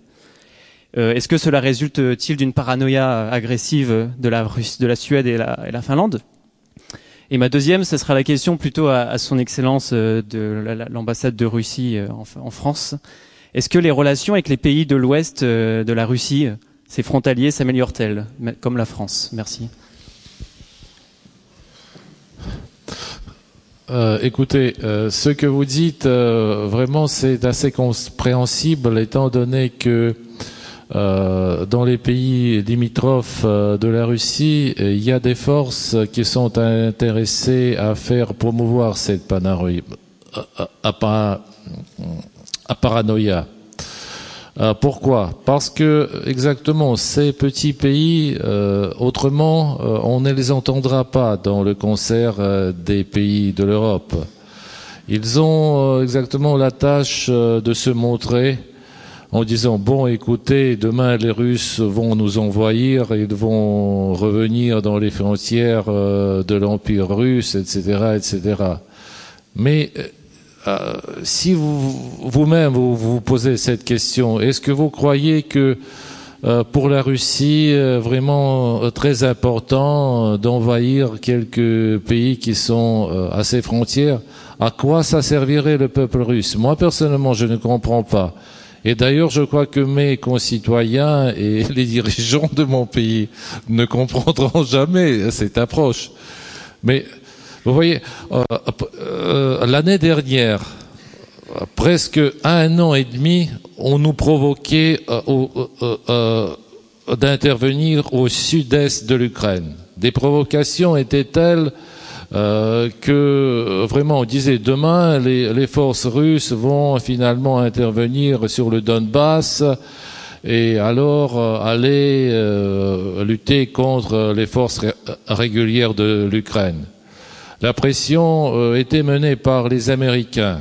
La pression, on a créé cet incident avec euh, l'avion des lignes malaisiennes. Aussi, on présentait la Russie qui était responsable. Vraiment, euh, on avait l'impression que la paix en Europe était au bout du gouffre, que le lendemain, Russie va lancer ses forces et, c'est fini. Puis on parlait qu'il y avait des, des forces régulières en Donbass et que c'est demain alors l'invasion de l'Ukraine. Mais écoutez, c'est c'est de la euh, paranoïa classique. Parce que euh, euh, la guerre, c'est toujours, euh, lorsqu'il y a la guerre, il y a toujours quelques intérêts économiques qui sont derrière. Parce que euh, c'est toujours guidé par le besoin du développement économique, par euh, la division euh, des marchés, euh, etc., etc. Euh, Pour la Russie, ça ne sert à rien. Euh, si euh, lendemain, alors, euh, on peut évoquer une telle possibilité, mais qu'est-ce que peut gagner la Russie? Dites-moi. Mais c'est même, si vous me permettez, c'est même pire que ça. C'est que aujourd'hui, euh, les pays baltes, puis c'est de, de qu'on parle, la Pologne ou la Finlande, ils payent leur gaz plein pot. Donc, si jamais la Russie les envahit et les intègre à son territoire, ils vont avoir le prix du gaz aux Russes. Donc, euh, au contraire, les, euh, pourquoi est-ce que la Russie envahirait des pays qui dépendent à 100% de leur, en approvisionnement en énergie, de la Russie, dont l'économie elle-même est dépendante à 90%. Euh, Ou alors, ça veut dire que les, oui, les, Russes sont devenus les, plus, la direction de la Russie est devenue la plus stupide de la planète. Et ce que je voudrais dire aussi, c'est sur ces histoires de bateaux fantômes euh, en Finlande ou euh, ou en Suède. En Suède, c'est pas nouveau. Euh, Dans les années euh, 80, l'état-major de l'armée euh, suédoise était très pro-OTAN et en fait, ils rêvent de rentrer dans l'OTAN. C'est un militarisme, une, euh, euh, donc très militariste. Et donc, à l'époque aussi, on inventait des, des sous-marins. Maintenant, maintenant c'est un fait historique. On inventait des sous-marins, mais exactement les mêmes histoires qu'on nous a sorties. Puis pour finir, là, on a découvert que c'était un bateau de- d'entretien. Euh, ensuite, la Russie n'a jamais violé l'espace aérien national d'aucun pays. Simplement, ils font des patrouilles dans les euh, près des, enfin près des, des espaces. Euh, faut dire que c'est en même temps c'est assez étroit et euh, avec, euh, ils en ont tout à fait le droit. Donc il y a, au- a eu aucune violation de l'espace aérien. Et simplement, quand ils passent à côté de l'espace aérien euh, anglais, par exemple, ils envoient des avions pour euh, pour les escorter. Mais il y a à aucun moment la Russie n'a violé quoi que ce soit comme comme. Mais ça aussi, vous, vous, vous revenez dans les années 80 on- et même d'ailleurs pendant toute la guerre froide, on a eu ces histoires de les survols de l'armée américaine après la deuxième guerre mondiale du territoire russe jusqu'à jusqu'au U2 justement. C'était euh, et du territoire yougoslave puisque c'est mon sujet de doctorat. C'était euh, c'était c'était quotidien hein. et c'était de la provocation. Et, mais à l'époque, le stratégique air command était tellement puissant que euh, les soviétiques après la deuxième guerre mondiale n'avaient pas les moyens, mais petit à petit ils les ont acquis et euh, ils ont appris à s'en protéger. Et les tirs de mortier de l'ambassade de Russie en Syrie, là, à Damas, qui a reçu des venant de l'opposition à Bachar al-Assad, là, ces jours-ci, là. des- Bon, écoutez, ça, ça, je pense, les, les, les, les terroristes irlandais faisaient pareil euh, à Londres. C'est, je pense pas que ce soit, c'est pas, c'est pas difficile de cacher un mortier euh, dans une camionnette euh, et de la- et de l'abandonner, donc et de télécommander. Donc là, je vois pas, je vois pas quelque chose d'aussi. euh, Entendu. Euh, J'ai une autre- j'ai une anecdote Ah, pardon. à ce, à ce propos, euh, au propos des, des, des survols. Bon, euh, les Russes, comme tout le monde, euh, fait des exercices aériens euh, sur les espaces internationaux. Il n'y a pas de problème. Et euh, avec la paranoïa actuelle, euh, deux appareils russes qui étaient au-dessus de la Baltique ont été interceptés, entre guillemets. En fait, c'est simplement accompagnés par des avions britanniques qui étaient là dans le cadre de manœuvres de l'OTAN. Et un journal britannique, qui est le Guardian, a voulu montrer une carte pour montrer comment ça se passait. Et ils se sont rendus compte que les avions russes étaient à côté des frontières russes, alors que les avions britanniques étaient à 2000 kilomètres des frontières britanniques. Alors, comme il y avait visiblement un problème, ils ont préféré ne pas montrer la carte. Merci. Alors, une autre question. Jean, Jean Bricmont, s'il vous plaît. Oui. Euh, je voulais, comme je travaille souvent en Finlande, je voulais confirmer qu'il y a ce sentiment anti-russe, bien que la population est divisée. Mais dans des pays comme la Finlande, la Suède ou d'autres pays d'Eu- d'Europe de l'Est, les sentiments anti-russes, quand on creuse un peu, sont en fait passablement racistes. Mais je remarque qu'en France, les gens qui sont antiracistes professionnels applaudissent ces sentiments quand ils sont contre les Russes. Bon, ça c'était une remarque en passant. Ma question c'est, qu'est-ce qui se passera? C'est une conjecture que j'ai si euh, la Russie euh, euh, intervient, euh, on va dire, lourdement contre l'État islamique et arrive à l'endiguer. Je dis bien ça c'est si. hein, je ne sais pas si ça se passera. Alors je pense qu'il y aura un changement profond dans l'opinion publique européenne en faveur de la Russie et contre les États-Unis, parce que, ne serait-ce que parce que ça permettra d'avoir une excuse plus ou moins morale euh, pour envoyer des réfugiés chez eux, et euh, ce que beaucoup de gens probablement souhaitent, et donc euh, euh, ce sera une façon de, de, de ou d'arrêter de, de, les accepter. Et moi, ma conjecture, c'est que s'ils réussissent, alors l'opinion publique européenne va basculer euh, d'un sentiment relativement pro-américain qui s'aménise de plus en plus à un sentiment pro-russe qui déjà se fait sentir dans les réseaux sociaux, etc., dans les tribunes des journaux, etc. C'est juste une conjecture, je voudrais connaître votre opinion là-dessus. Euh, je...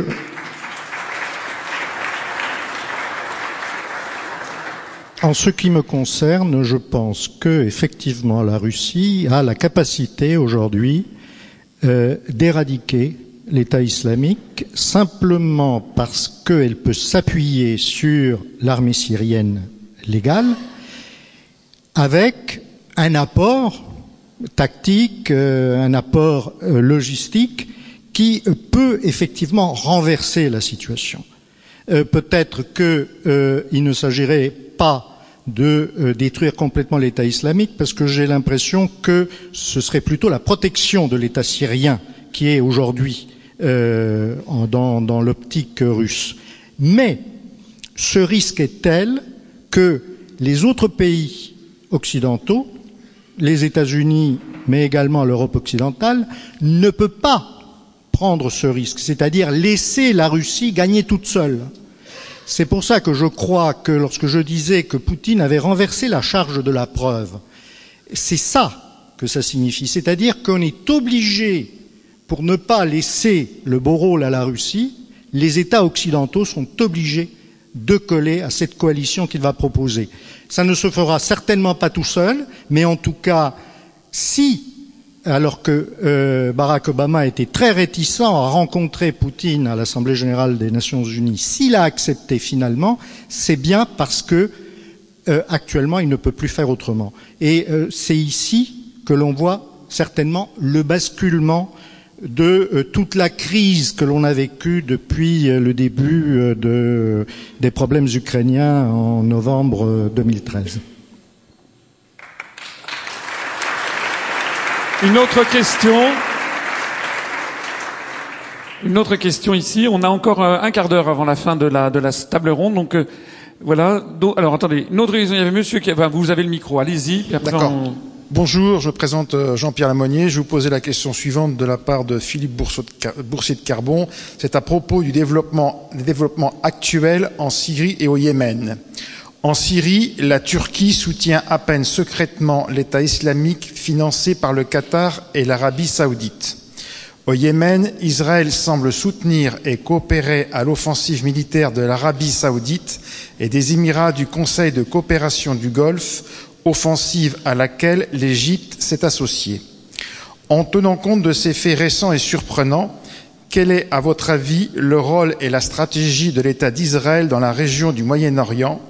Et qu'en est-il à ce propos de l'objectif dit, entre guillemets, du grand Israël du Nil à l'Euphrate, fermez les guillemets, dénoncé naguère avec précision par l'Israélien Israël Shaak, responsable de la Ligue des droits de l'homme en Israël?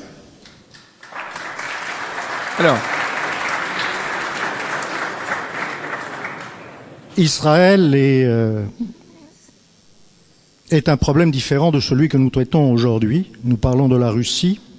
Donc, je pourrais apporter un éclairage en ce qui concerne non pas le Yémen. Je crois qu'il y a une unité des sunnites euh, contre les chiites et euh, les États sunnites défendent leurs représentants au Yémen contre euh, le gouvernement chiite. Que Israël soit du côté des sunnites, c'est un peu compréhensible puisque le principal ennemi d'Israël, euh, du point de vue israélien, c'est l'Iran, avec ses, euh, amis du Hezbollah dans le nord Liban.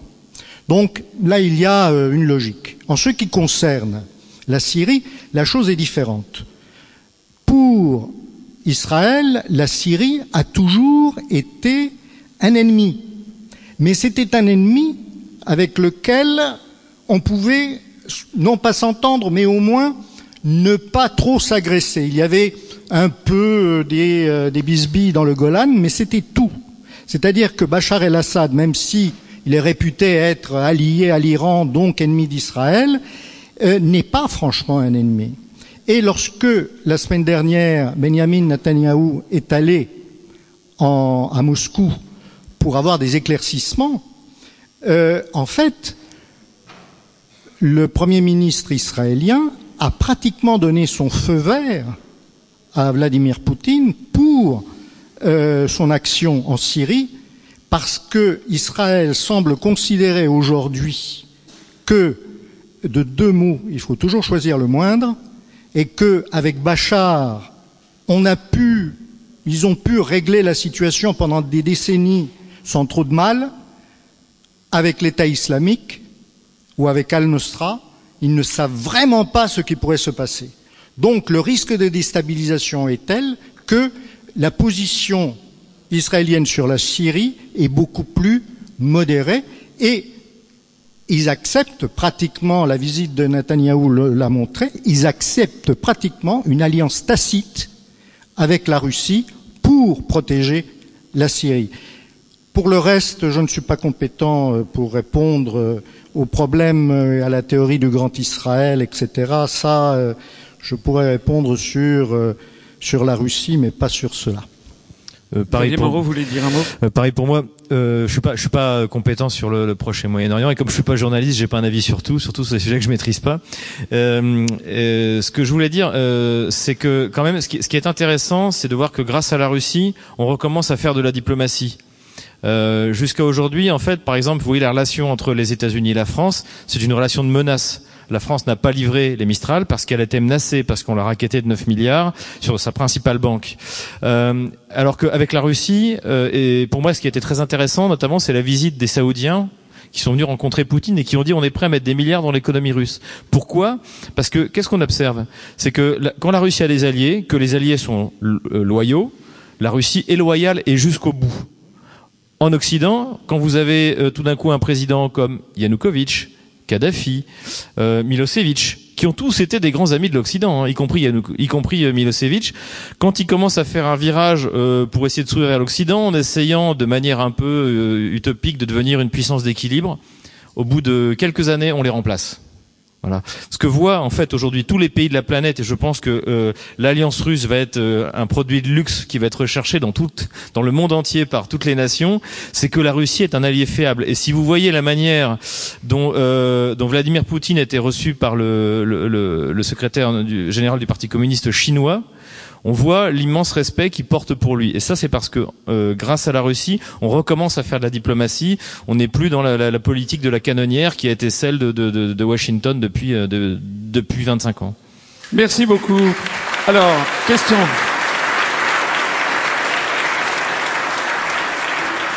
Alors, merci. Euh, euh, alors, merci Xavier. Merci. Vous, euh, alors, Xavier Moreau est obligé de, de s'en aller parce qu'il doit aller à un train. On le remercie euh, bien fort.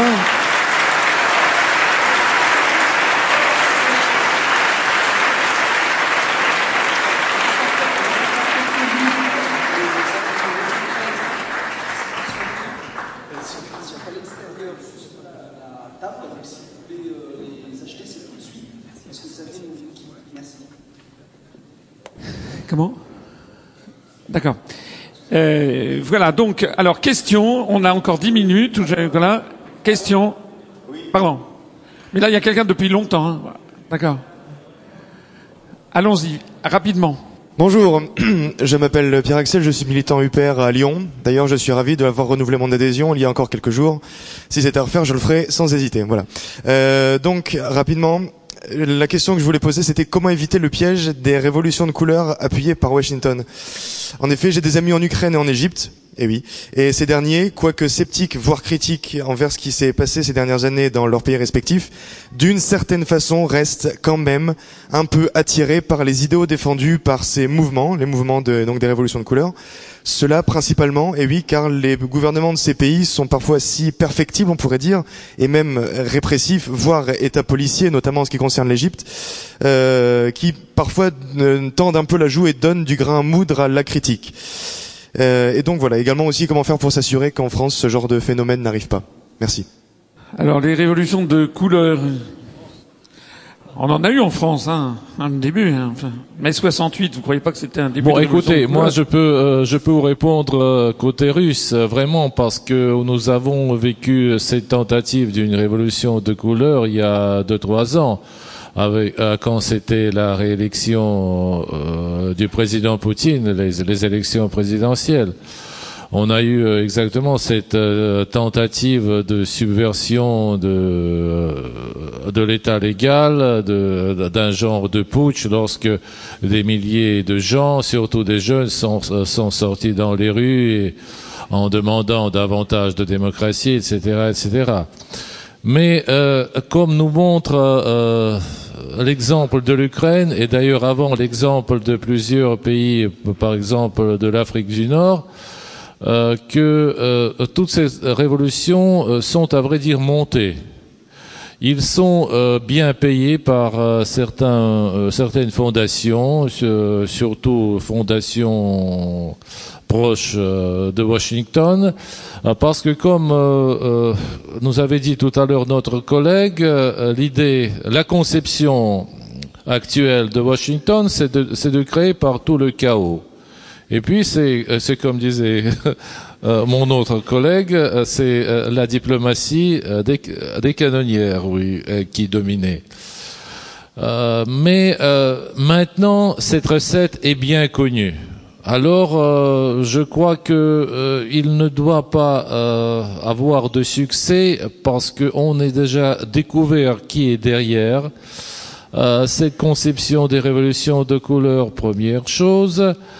Et deuxième chose, hum, les gens ont compris que les résultats de ces révolutions mènent plutôt au désastre. Mais dites-moi, quel pays vraiment a su, euh, a su bien euh, cueillir euh, les fruits de ces révolutions de couleur Moi, je, ne trouve aucun pays.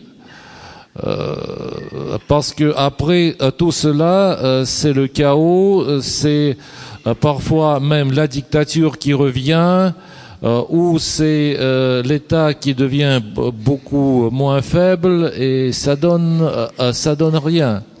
Alors, je crois, ça c'est mon approche personnelle, je crois que pour l'instant, quand même, on parlera moins de ce genre de révolution.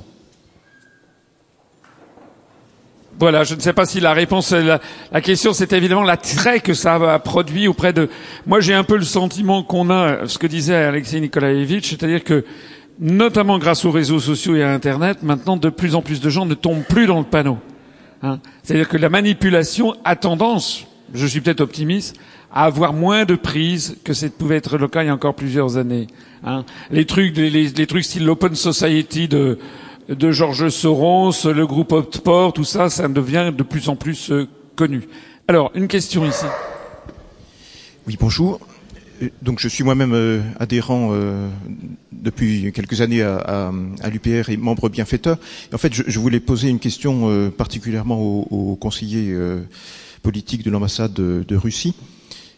Donc, vous connaissez bien sûr euh, en profondeur, je suppose, l'UPR et peut-être avez-vous bien sûr visionné telle ou telle vidéo de François Asselineau qui- sur toutes sortes de domaines. Et euh, est-ce que euh, vous sou- souhaiteriez, est-ce que vous aimeriez qu'un jour euh, l'UPR euh, gouverne la France? C'est la première question. Non, parce qu'il y a-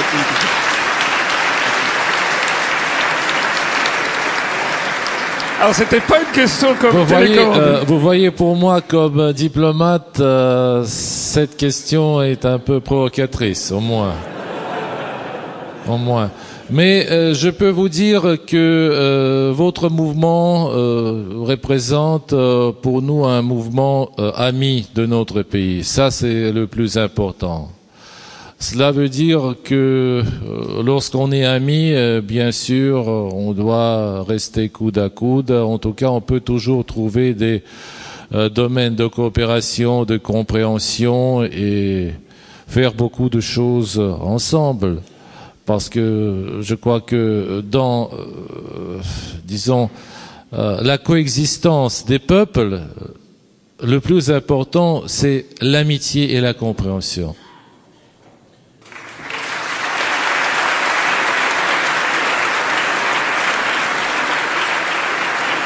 Des questions ici. Alors, on va avoir, il faut vraiment les traiter très très vite parce que, enfin, on a quelques minutes encore.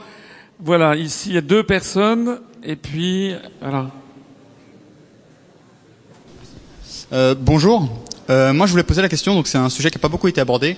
Euh, quel, euh, où en sont à peu près globalement Comment pourrait-on comparer les niveaux d'avancement d'armement entre, je dirais, l'empire états-unien, l'Occident, et la Russie de l'autre côté? S'il vous plaît. Merci. Alors, répondre en deux minutes à ça, une minute. Euh, comment peut-on comparer le niveau d'armement de la Russie et le niveau d'armement de la, de, des, des États-Unis d'Amérique Alors, euh, c'est relativement simple. Le budget des États-Unis est cette année de 577 milliards de dollars. Le budget de la Russie est cette année à peu près 70 milliards. En revanche, je, je précise également, le budget de la Chine est de à peu près 145 milliards, ce qui fait le double de la Russie. En revanche, la Russie et les États-Unis sont à parité en ce qui concerne les ogives nucléaires. C'est-à-dire qu'aujourd'hui, il y a deux pays qui peuvent détruire largement la planète sans aucun problème, ce sont les États-Unis et la Russie. Le président euh, Richard Nixon avait eu, qui était bien meilleur euh, géopoliticien que, que politique, avait eu cette phrase devant certaines bêtises qui avaient été faites par ses successeurs. Il avait dit il faut traiter un pays qui a la capacité de nous détruire avec des égards. C'est une leçon qui n'a pas été suivie euh, par les présidents euh, depuis l'effondrement de l'Union soviétique, qui se sont allègrement euh, assis sur tous les accords qui avaient été conclus avant l'effondrement de l'Union soviétique. En ce qui concerne les capacités conventionnelles, les États-Unis ont une, ont une capacité militaire écrasante Simplement, euh, elle est déployée dans toutes les parties du monde, alors que la Russie, ses capacités militaires qui sont réelles et qui deviennent de plus en plus effectives avec la modernisation qui a été entamée en 2011 et qui vise à équiper l'ensemble de l'armée russe d'armements modernes à 70% en 2020, ce programme porte ses fruits. Et la Russie, aujourd'hui, sur le théâtre européen, euh, n'a pratiquement pas de rival. C'est-à-dire qu'effectivement, dans une conversation avec euh, euh, le président ukrainien Poroshenko, le président Poutine avait dit que s'il l'avait voulu, l'armée russe serait arrivée à Kiev en 24 heures. C'est la vérité et euh, ce n'est pas réellement les forces de l'OTAN aujourd'hui déployées qui seraient susceptibles d'arrêter quoi que ce soit. À plus long terme, non. À plus long terme, bien entendu, les, les États-Unis et les pays de l'OTAN ont un avantage certain au niveau de l'armement, mais à condition que cela reste dans le conventionnel et que ça ne passe pas au stratégique, parce que là, on est dans le jeu perdant-perdant, c'est-à-dire qu'il n'y a pas, c'est ce qu'on appelait le MAD, c'est-à-dire euh, l'acronyme anglais qui signifie fou et qui signifie destruction mutuelle assurée.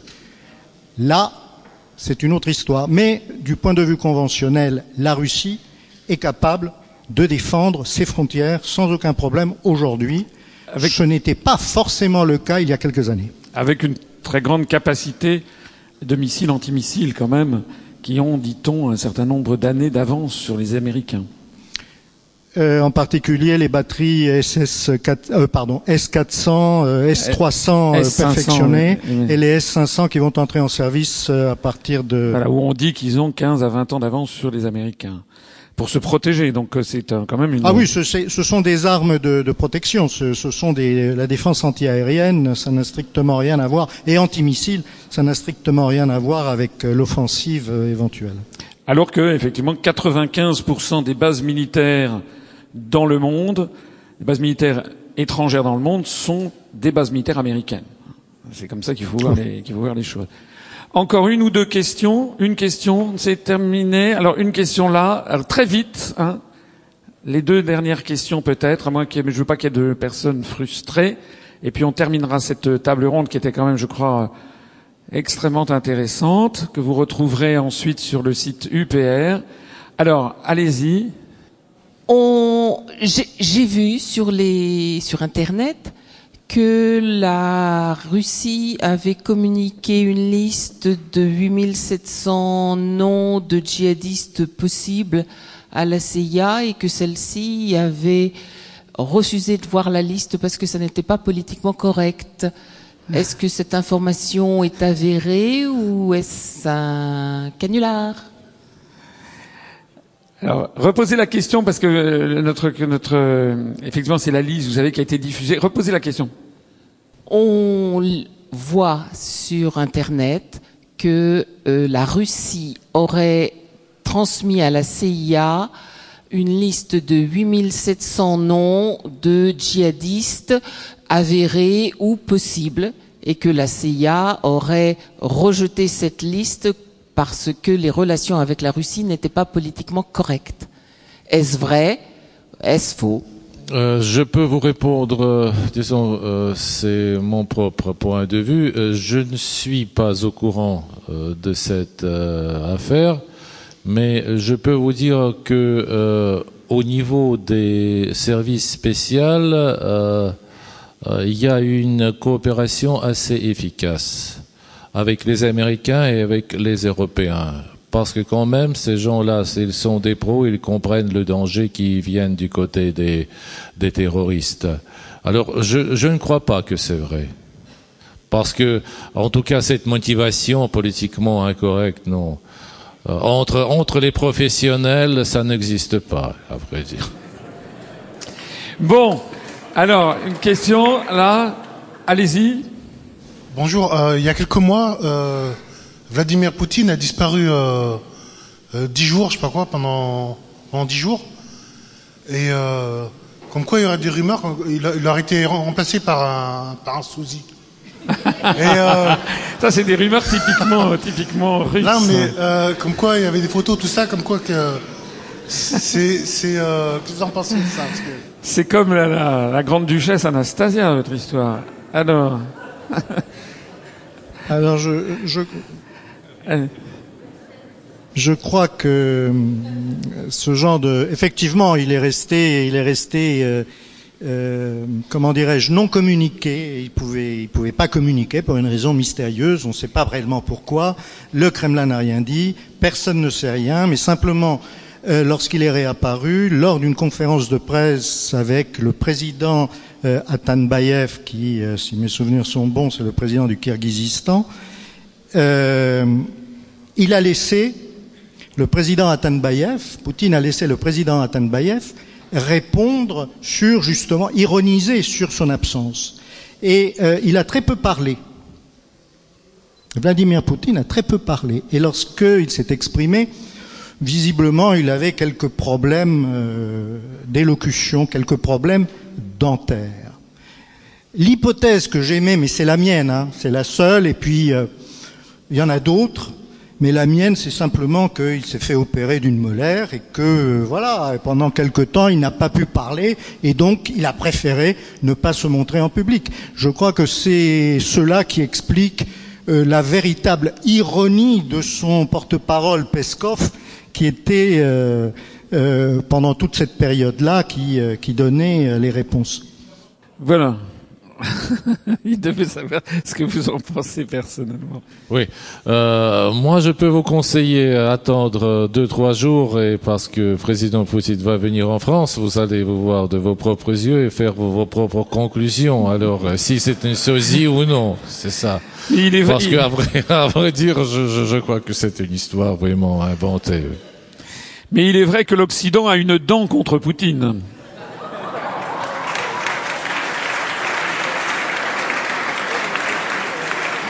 Alors, est-ce qu'on peut rester encore 5, 10 minutes peut-être supplémentaires Parce que je voudrais pas que des personnes soient frustrées, donc euh, il y a encore trois, quatre questions. Alors, à de l'autre côté, voilà. Oui, bon, bonsoir, Jacques Chevalier, adhérent UPR dans les Yvelines. Je voudrais savoir euh, le, que pensez-vous du déplacement de nos dix députés en Crimée? Est-ce que c'est un feu de paille ou est-ce que c'est un embryon, un réveil de quelques dirigeants politiques qui pourraient faire tache d'huile? Là, pour le coup, moi, j'ai envie de répondre parce que je, l'en ai parlé tout à l'heure. Les députés en question, qui étaient essentiellement de, de l'UMP, ont fait le voyage trois mois après de celui que nous avions fait. Ils sont allés, euh, mais après la bataille, puisqu'il n'y avait plus de défilé militaire. Donc ils sont allés, ils ont été, je crois, reçus euh, par les autorités de Sébastopol. Euh, ils sont allés au, cimetière où ils ont fait le même dépôt de gerbes que nous. Enfin, je sais même pas si on fait un dépôt de gerbes, on a fait un dépôt de gerbes au cimetière français. Ils sont allés à la tour de Malakoff et puis ils ont donné une conférence de presse. Voilà. Donc je crois que c'est un petit peu ça. À mon avis, j'ai le sentiment que nous sommes de temps en temps suivis. Le mouvement politique français qui se développe le plus rapidement quand même, hein, je l'ai rappelé, nous avons dépassé les 8600, j'espère qu'on va dépasser les 8700 adhérents dans, dans, dans au cours de ce, de ce week-end. Ça compte. Et le résultat électoral compte aussi. Donc il y a des gens qui regardent ça avec une certaine inquiétude dans d'autres mouvements politiques. D'autant plus que des gens comme Thierry Mariani ou Jacques Millard, qui faisait partie du voyage, que je connais bien, lâchons le mot, dans le, en, quand on leur parle en tête à tête, sont à peu près d'accord à 90% avec ce que nous disons. Voilà. Donc simplement, la question qui se pose, à mon avis, c'est qu'est-ce qu'ils font encore dans des mouvements politiques comme le LR ou comme ça, serait pareil au PS, c'est-à-dire mouvements politiques qui font exactement le contraire de ce qu'ils pensent sur les sujets les plus fondamentaux. C'est ça la question. Mais ça, c'est pas à nous qu'il faut poser la question. Voilà. Je sais pas si vous voulez vous exprimer. C'est un peu très politique là. Et en, en, en l'espèce. D'autres questions peut-être par ici? Voilà. Oui, ici j'ai le micro. Oui. Grégory Potrage, je suis référent pour le Cantal. Je voulais le Cantal, répondre... oui, vous êtes dans le Cantal. Oui, ça. Je voulais apporter juste un élément de réponse à Alexia. Tout à l'heure, vous vous demandiez où, est, où étaient les Français qui aiment la France. Je crois que vous êtes à l'épicentre, ici, à la baie de Rény.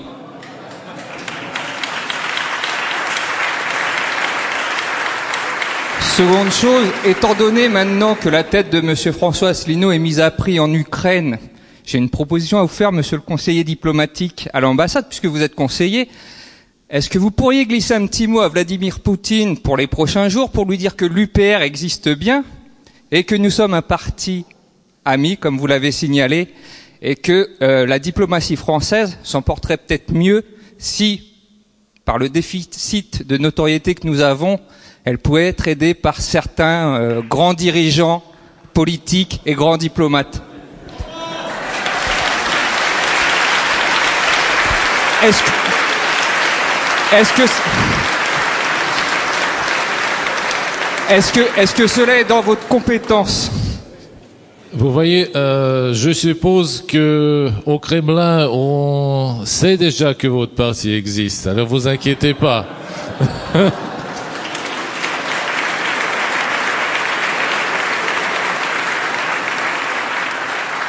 Alors, encore une question, on achève ici, après cette belle euh, sortie finalement. C'était peut-être... Euh, hein, on peut peut-être s'arrêter là, non? Oui, moi je vous propose de nous arrêter là parce qu'on on a déjà un petit peu dépassé la raison. Merci. Euh, merci à tous nos invités. Donc Xavier Moreau a dû partir un petit peu en avance.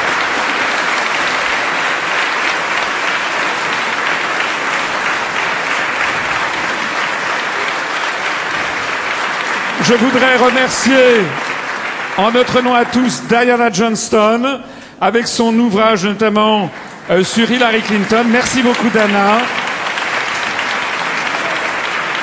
Je vous offre je vous offre un petit cadeau souvenir qui est la bouteille de champagne de l'UPR en notre nom collectif.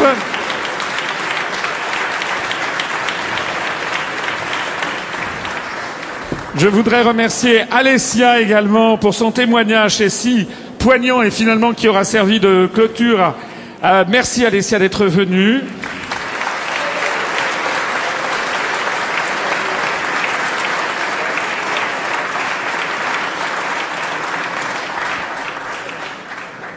Merci à Pierre Laurin également euh, pour euh, son éclairage.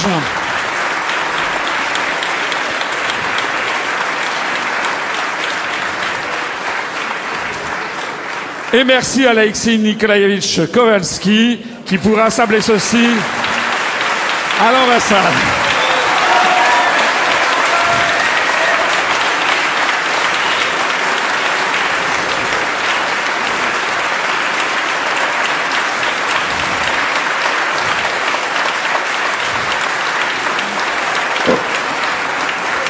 Merci beaucoup. Et on se donne rendez-vous après la pause pour le discours de rentrée politique, c'est-à-dire d'ici à peu près euh, une demi-heure, trois quarts d'heure, à que je commencerai le discours de la rentrée politique de l'UPR. Merci à tous, merci à nos invités.